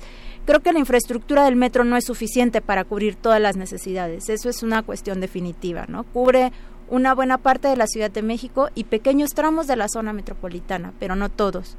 Eh, por otro lado, también habría que comentar que otra parte se cubre también por otro tipo de transporte público, como podrían ser em, los camiones concesionados, los llamados microbuses. Entonces, esto también genera que estas redes, que, por un lado, esta cuestión de la infraestructura que no es suficiente, por otro lado, que no llega territorialmente a toda la zona metropolitana y sí, diría que esas como de las grandes explicaciones. Claro.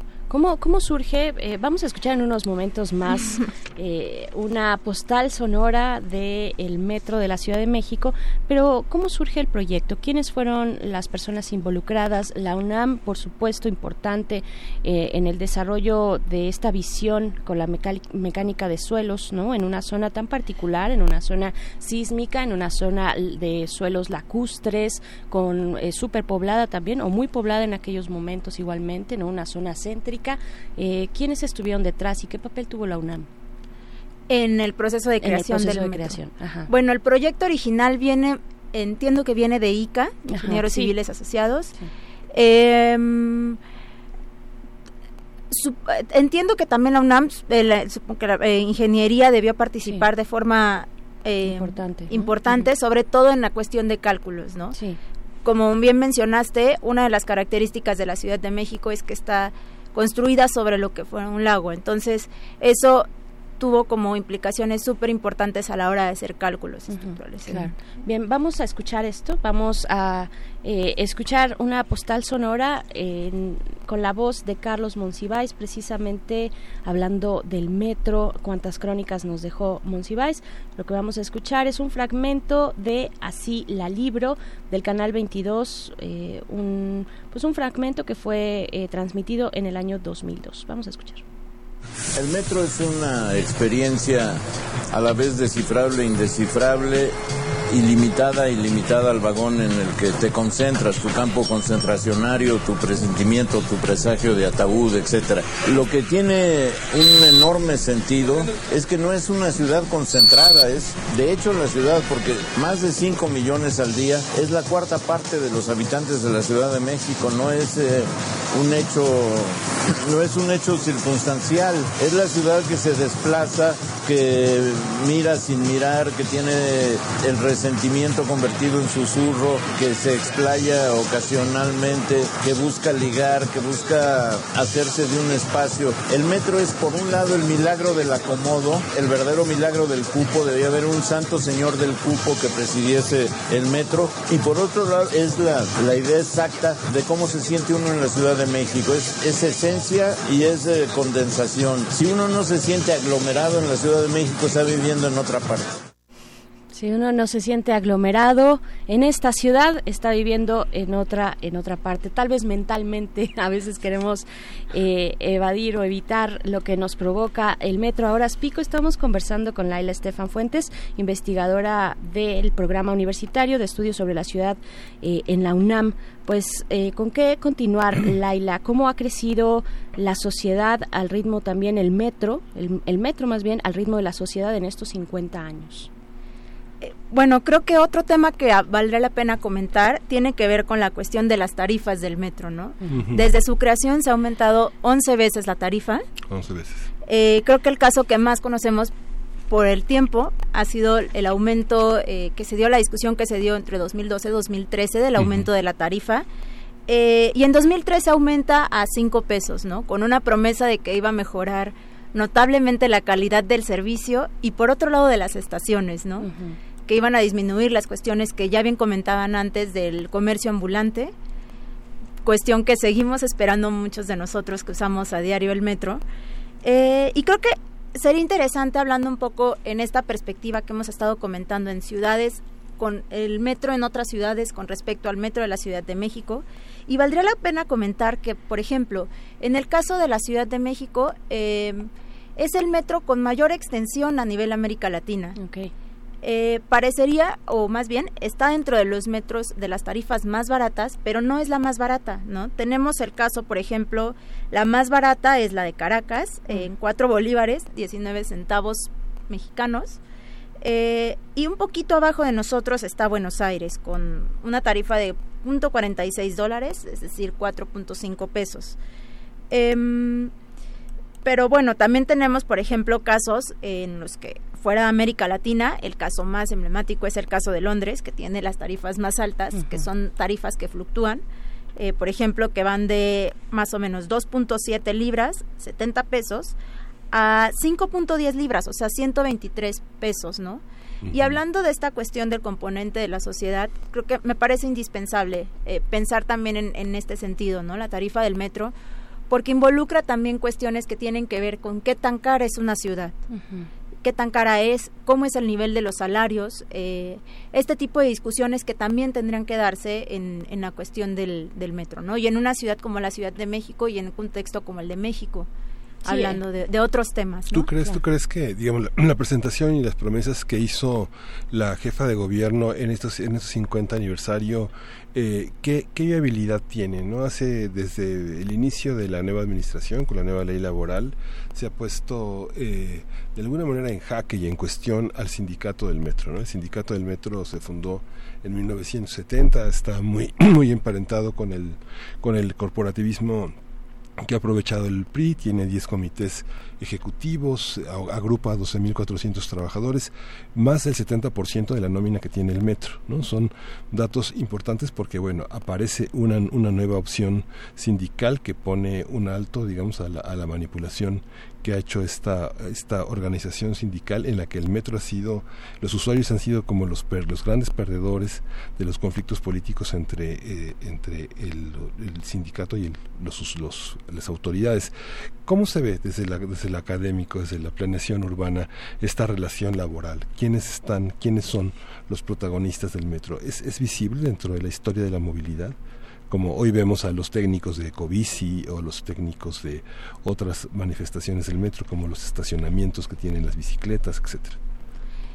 Yo pensaría que no. En realidad, cuando uno, sobre todo, bueno, dependiendo del enfoque que uno quiera darle a la movilidad, pero generalmente uno cuando estudia la movilidad estudia más como las políticas o a los sujetos que se mueven y efectivamente a veces no involucra tampoco o no hay un análisis tan amplio en, en el aspecto institucional de qué hay detrás del movimiento de esas políticas, ¿no? ¿Qué hay detrás de lo que se está moviendo, por ejemplo, en este caso en el metro, ¿no?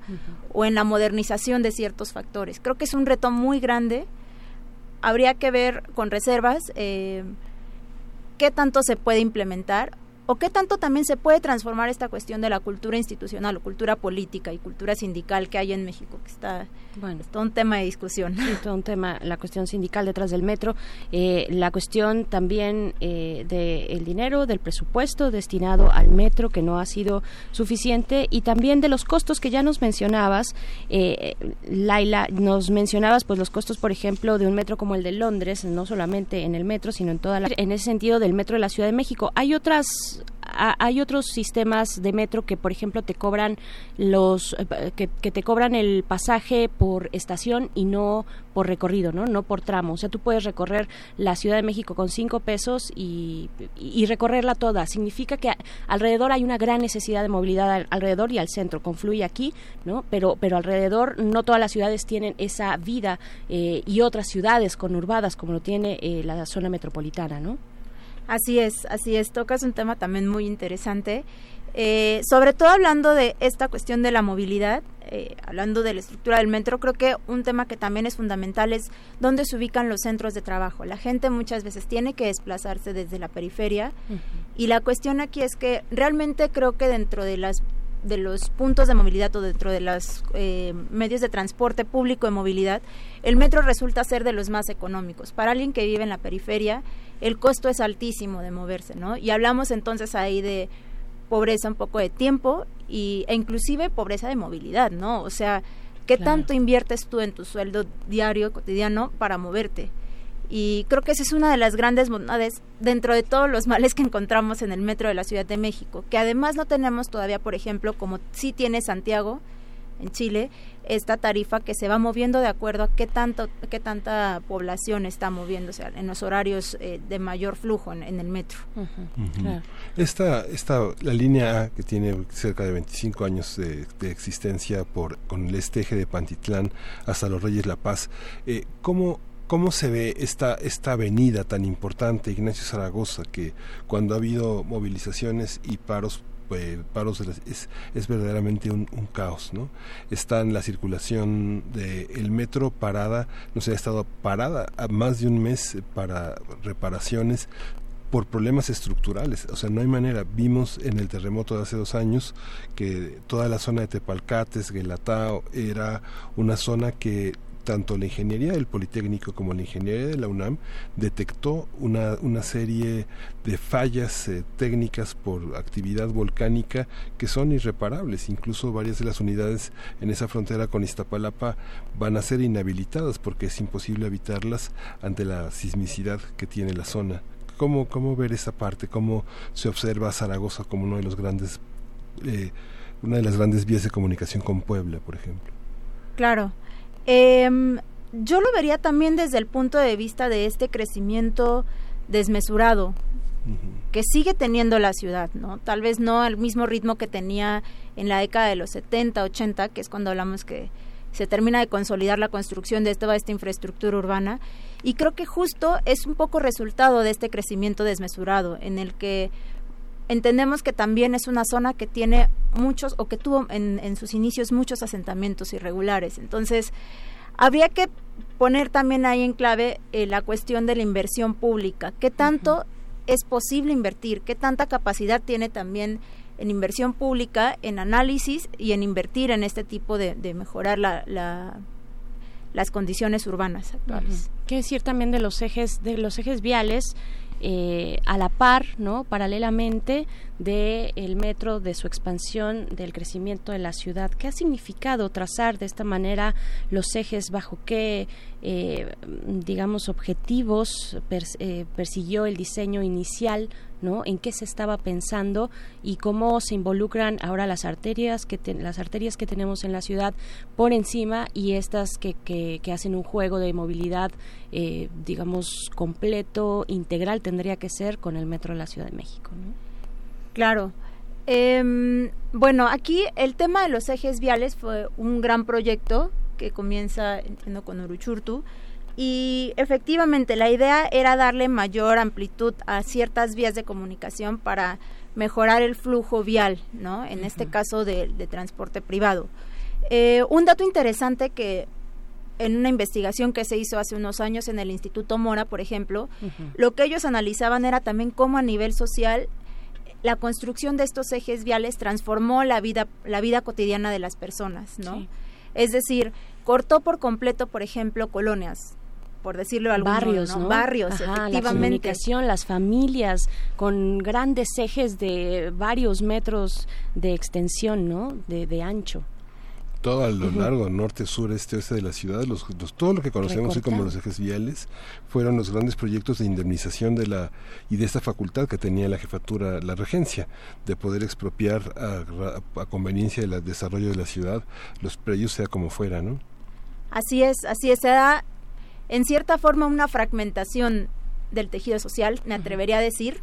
No sé si sería como el concepto más acertado, pero en este caso, eh, la gente lo que lo que experimentó en esa época, eh, de acuerdo a las entrevistas que, que se fueron realizando, es que, pues bueno, decían antes, tenía una proximidad con, con el parque de la otra colonia y con, a partir de la construcción de los ejes, parten por completo mi vida, porque además me es imposible cruzar la experiencia. Todos hemos Claro, tenido en algún no. momento la experiencia de cruzar un eje y uno tiene que ir corriendo, ¿no? Y con temor a que no pase algo Sí, la estadística de atropellamiento está en los ejes. Sí. O sea, digamos, el punto más, los puntos más altos. Lo- los demás son puntos que están en la periferia, en la zona este, este, conurbada, ¿no? Digamos, parte extremo de Sí, en la parte extrema, digamos, toda la parte que sale hacia la zona del periférico, en la parte noreste de la ciudad, ¿no? Todo lo que es la Sierra de Guadalupe, Gus- Gustavo Madero, Azcapotzalco y el municipio de Nesa, Catepec, ¿no? Así que es. son zonas así pero totalmente dejadas de la mano de las son zonas de transición este vehicular muy fuerte entre los eh, transportistas del Estado de México de Hidalgo de Morelos en la parte sur y este y la parte de la Ciudad de México ¿no? Claro, y también ahí es un tema interesante porque, por ejemplo, en el caso del metro, que en algunas líneas atraviesa eh, municipios del Estado de México, es también poner un poco en, en juego la discusión entre los distintos gobiernos a nivel local y a nivel entidad federativa, ahora podríamos decir, en la construcción de grandes obras de infraestructura urbana, como podría ser el metro. Entonces es también si le sumamos como la complejidad de hacer cálculos, una complejidad como muy técnica que podrían tener los ingenieros, es además tener esta capacidad política de negociar para generalmente desarrollar y tener como este éxito en, en ciertas obras, ¿no? Como, como de conectividad. Claro, también aquí eh, quienes hacen comunidad con nosotros, pues comentan, comentan estas vivencias cotidianas, estos recuerdos, estas historias también y algunos puntos importantes. Margeven dice, un profesor de la facultad, bueno, de la UNAM nos contó una historia de cuando compraron los escudos para hacer los túneles. Eh, se vendía el manual para armarlos por separado. También César Soto nos dice, el metro de Monterrey, Nuevo León, es más caro, es más caro allá el pasaje. El metro en Alemania y Barcelona son situaciones diferentes, no pueden compararse, no aplica ante los millones de usuarios de la Ciudad de México y el Estado de México, dice Alfonso de Alba eh, Arcos. Hablando de ingeniería, la suspensión neumática redundante responde a la realidad de unas vías ancladas sobre el tipo de suelo característico de la Ciudad de México, el cual inevitablemente se desplaza mucho más que en un suelo realmente firme. ¿No? Eh, esto respecto al peculiar, la peculiaridad de nuestro suelo en la Ciudad de México. Eh, también nos comparte Calo- Carolina Ma- Manip, arroba Manip en Twitter, dice investigaciones interesantes sobre los vendedores de la Ciudad de México. Uf, otro gran tema, ¿no? Tra- eh, y nos recomienda de Enrique de la Garza Toledo, coordinador de este libro Trabajo No Clásico, Organización y Acción Colectiva de la UAM, publicado por la UAM. En fin, muchos, muchos comentarios. Refrancito también dice otra cosa que, que otra cosa es que el metro es historia de comunidad y nacional en cada estación. Otros metros que he podido conocer tienen nombres de estaciones en relación a la calle, eh, ya sea con o sin gráficos. El nuestro es arte e historia en cada estación. Mi pasaje favorito es el traslado de la raza. Bueno, también Verónica Morales nos escribe, R. Guillermo, Fernando Valadez eh, pide una canción, la de Rodrigo, el Metro Valderas. y bueno, eh, tanto y tanto que decir eh, sobre el metro. ¿Cuáles son las políticas públicas, ya para ir cerrando esta conversación, Laila, contigo, las políticas públicas recientes, cómo se proyecta el metro con este nuevo gobierno, también con el gobierno de Claudia Sheinbaum, con todas las necesidades que ha acumulado esta ciudad? Hablamos de necesidades para detener el acoso, por ejemplo, eh, la cuestión de género, pero también, como ya nos mencionaba nuestro radio escuchas, el ambulantaje, en fin, Miguel Ángel Quemain ponía en, también en la mesa el eh, el, sindicato, perdón, el sindicato, el subsidio, en fin, vaya, ¿qué hay por delante para el metro? Eh, esperamos otros 50 años, pero bien logrados, ¿no? Bien llegados. Eh, sí, así es, eso esperamos todos. bueno, a mí me gustaría hablar un poco de las políticas, sobre todo con perspectiva de género, que es un tema que yo he trabajado con otra colega en el PUEC. Em, y bueno, es interesante ver, por ejemplo, esta cuestión que llama mucho la atención de los vagones separados. ¿no? Comienza en 1970 un poco como respuesta a una demanda femenina y comienza únicamente en los vagones de la, en los primeros vagones de la línea 1 70, 1970 1970 eh, México como muchas otras cosas fue pionero en esto y también fue pionero por ejemplo hablando de cosas positivas en tener a las primeras mujeres conductoras de los, de los trenes en 1982. Mm. Eh, el otro caso que tenemos de, de vagones, eh, digamos, vagones restringidos para mujeres es en Tokio, pero se da hasta 2005. Son 35 años de diferencia. Y creo que realmente esto responde a una situación también muy cotidiana que se vive en la que hay como un hostigamiento, efectivamente un acoso. Eh, y también tiene que ver con esta cuestión de la saturación de las líneas, ¿no? O sea, ese es algo definitivo. Eh, pero bueno, hablando un poco de cómo se ha ido transformando esta perspectiva en la que únicamente no es solo separar, sino trabajar en una perspectiva más integral desde la política de género. Y de prevención, ¿no? Para no llegar a estos niveles incivilizados de separar por colores, de separar por género. Yo creo que a muchas mujeres, si bien somos beneficiarias como usuarias de esta medida y de esta política pública, y de verdad que la hemos eh, refrendado en muchas ocasiones, porque ya hablábamos fuera del aire antes de, entrar a, a cabina, pues básicamente muchas de las mujeres que estábamos aquí afuera, pues habíamos tenido episodios complicados de acoso desde desde muy pequeñas, desde muy, muy chicas. Eh, esos eran nuestros primeros recuerdos del metro, en muchas ocasiones eh, de frustración, ¿no? Y también después de un poco de valentía de decir, oye, ya basta.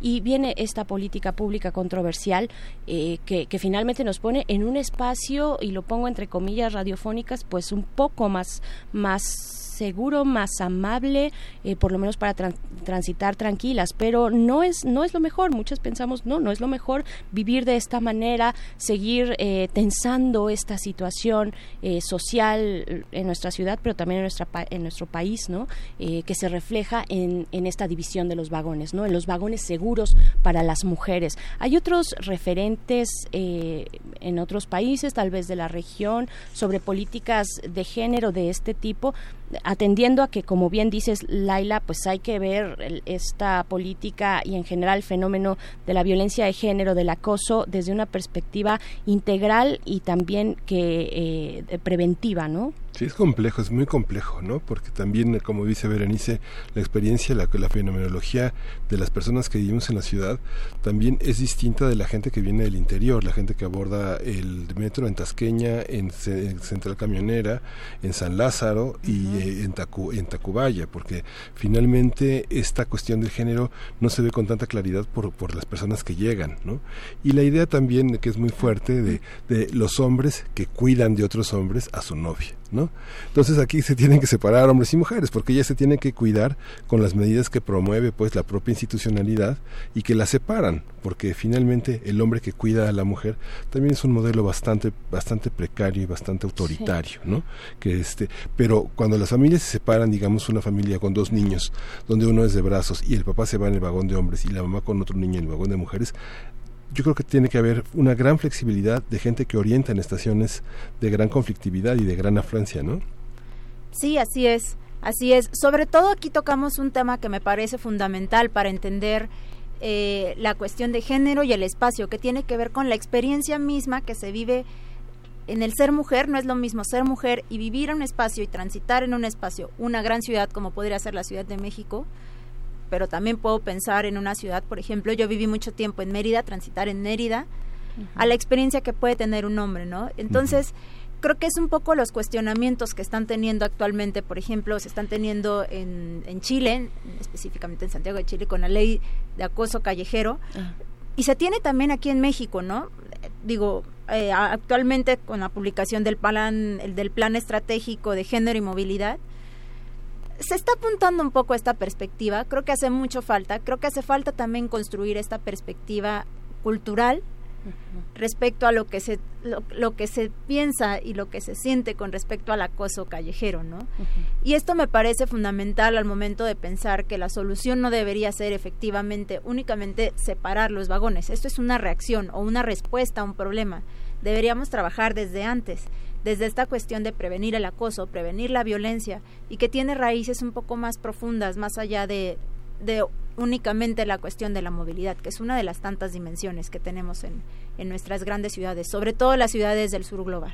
¿Qué está planeando este nuevo gobierno? ¿Qué está proyectando para mejorar el metro? Le tocó, le tocó a Claudia Sheinbaum eh, llegar al punto de los 50 años y y pues eh, proveernos a las y los ciudadanos de una perspectiva de movilidad, ¿no? De un, una ciudad posible, de espacios compartidos, que no solamente, bueno, que por supuesto tienen que ser dirigidos por la sociedad, pero que también debe caber en nosotros esa, er, esa reflexión, ¿no? Cómo estamos viviendo culturalmente la movilidad en nuestra ciudad. ¿Qué, qué, propone eh, el nuevo gobierno respecto al metro? Tienes por ahí los datos de este plan que hablabas, de que, que, mencionabas, bueno, hacías mención del plan de movilidad en cuestiones de género, eh, pero ¿qué podemos observar, qué se puede desdoblar, sobre todo de estos últimos días donde hemos visto pues declaraciones también del secretario de movilidad, ¿no? Este, la YUS, la YUS que bueno, se le tenía mucha, mucha confianza y creo que todavía se refrenda, pero vaya, eh, porque, porque tiene un camino recorrido muy interesante, pero pues llegar y, y ver y agarrar al toro por los cuernos, es otra cosa, ¿no? Sí, así es, así es.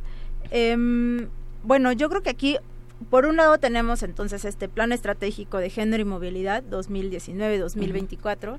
en el que se piensa no únicamente en el metro, sino desde una perspectiva más amplia, es decir, las, o sea, caminar, eh, tomar un camión, tomar un micro, tomar una combi. Em, pero creo que más allá de eso, sobre todo el principal reto que tendría este gobierno y que todos esperamos que se cumpla, eh, tiene que ver con, con, entender la propia complejidad de la Ciudad de México, ¿no? Donde tenemos, por un lado, eh, propuestas en las que planean hacer cablebuses, eh, un poco rescatando la experiencia de Medellín en términos de movilidad al sur de la ciudad. ¿Cómo ves eso? ¿Cómo, cómo se ve desde, desde la universidad? esa, ¿Esa posibilidad funcionaría? ¿Sería interesante llevarla a cabo?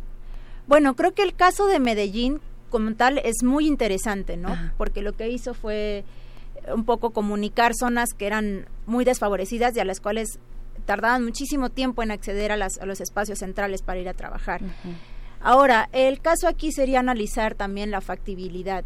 No es simplemente importar un modelo porque es muy bueno y porque funciona en otro lugar, sino es analizar las propias características de cada espacio, ¿no?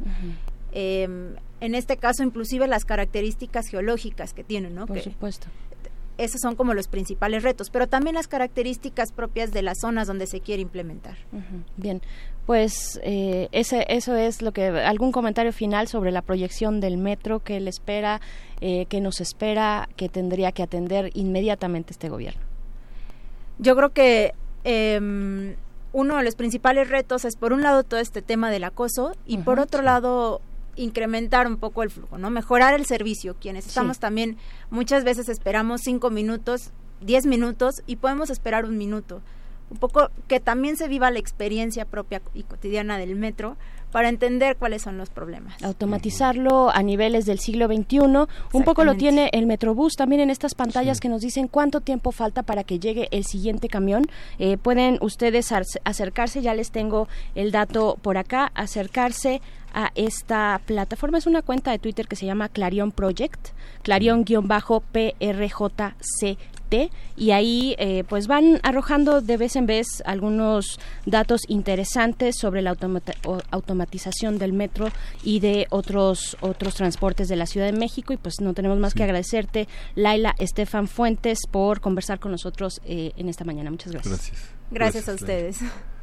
Nos quedamos aquí, vamos a, vamos a, vamos a darles boletos. En este viernes 6 de septiembre a las 7 de la noche, en el Centro Cultural del Bosque, el Teatro Julio Castillo, en Paseo de la Reforma y Campo Marte, vamos a ver eh, cinco, tenemos cinco pases dobles para la trágica historia de Hamlet, Príncipe de Dinamarca, primera parte, este clásico shakespeariano, vale mucho la pena verlo, es eh, son las primeras cinco llamadas, 55 36 43 39. Hay que recogerlos en taquilla 30 minutos antes con una credencial vigente, con cualquier credencial vigente que diga que es usted y que quiere ver a Hamlet nada más. Que además son dos entregas. Está bien interesante porque son dos entregas. Esta primera se van, como bien dice, cinco pases dobles para la trágica historia de Hamlet, príncipe de Dinamarca, primera parte en el Centro Cultural del Bosque, Teatro Julio Castillo, ahí en Paseo de la Reforma, al ladito del Campo Marte. Eh, y hay que llegar, como dices, 30 minutos antes a la taquilla, en esta mesita que siempre está fuera para las cortesías, ahí, ahí es donde se tienen que formar con su identificación oficial media hora antes y les darán sus pases, sus pases dobles para disfrutar de la trágica historia de Hamlet. Y antes de despedirnos de este viernes, que les agradecemos mucho, en verdad, todos sus comentarios en nuestras redes sociales. Ojalá pudiéramos tener también no, ya voy a poner nerviosa la producción, pero pensaba en un, en, un buzón de voz para poder escucharles también, para no restringirnos a los caracteres que, que nos da esta, estas redes sociales, sino poder tener tal vez un poquito de más cercanía, porque eso, eso de verdad se agradece y nos gusta mucho saber que están atentos, saber que esta, estos temas y este espacio y esta radio universitaria la hacemos todos y todas. Eh, pues muchísimas gracias. Nos vamos a encontrar el próximo eh, lunes, como de costumbre, a las 7 de la mañana y les recordamos que pueden consultar la Gaceta Universitaria, gaceta.unam.mx. No se pierdan de verdad el trabajo que hacen los académicos y académicas de la universidad y que recoge la Gaceta de la Universidad. En, en la portada de la edición de este jueves, del día de ayer, eh, pues tienen a una nueva especie, una nueva especie hallada en el Caribe, Francisco Solís de Ciencias del Mar en el descubrimiento de esta especie. Pues bueno, hay que darle una buena ojeada a lo que nos comparte la Gaceta Universitaria, Miguel Ángel. Sí, muchas gracias y muchas gracias por todo, por todo lo que, por todas sus intervenciones, por toda su participación. Nos despedimos de esta edición de Viernes de Primer Movimiento y justamente con la malagueña de Lola Beltrán para Edel X1. Vamos a regresar un momentito después de la malagueña. Sí, vamos a escucharla. Esto va para ti, Edel, y regresamos.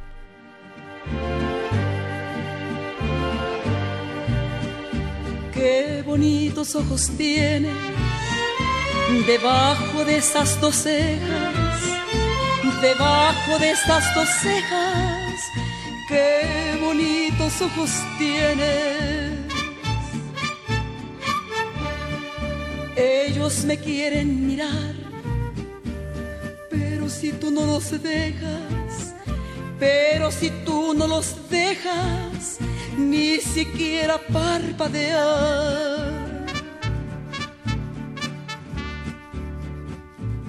Malagueña salerosa, besar tus labios quisiera ver tus labios quisiera, malagueña salerosa, y decirte, niña hermosa.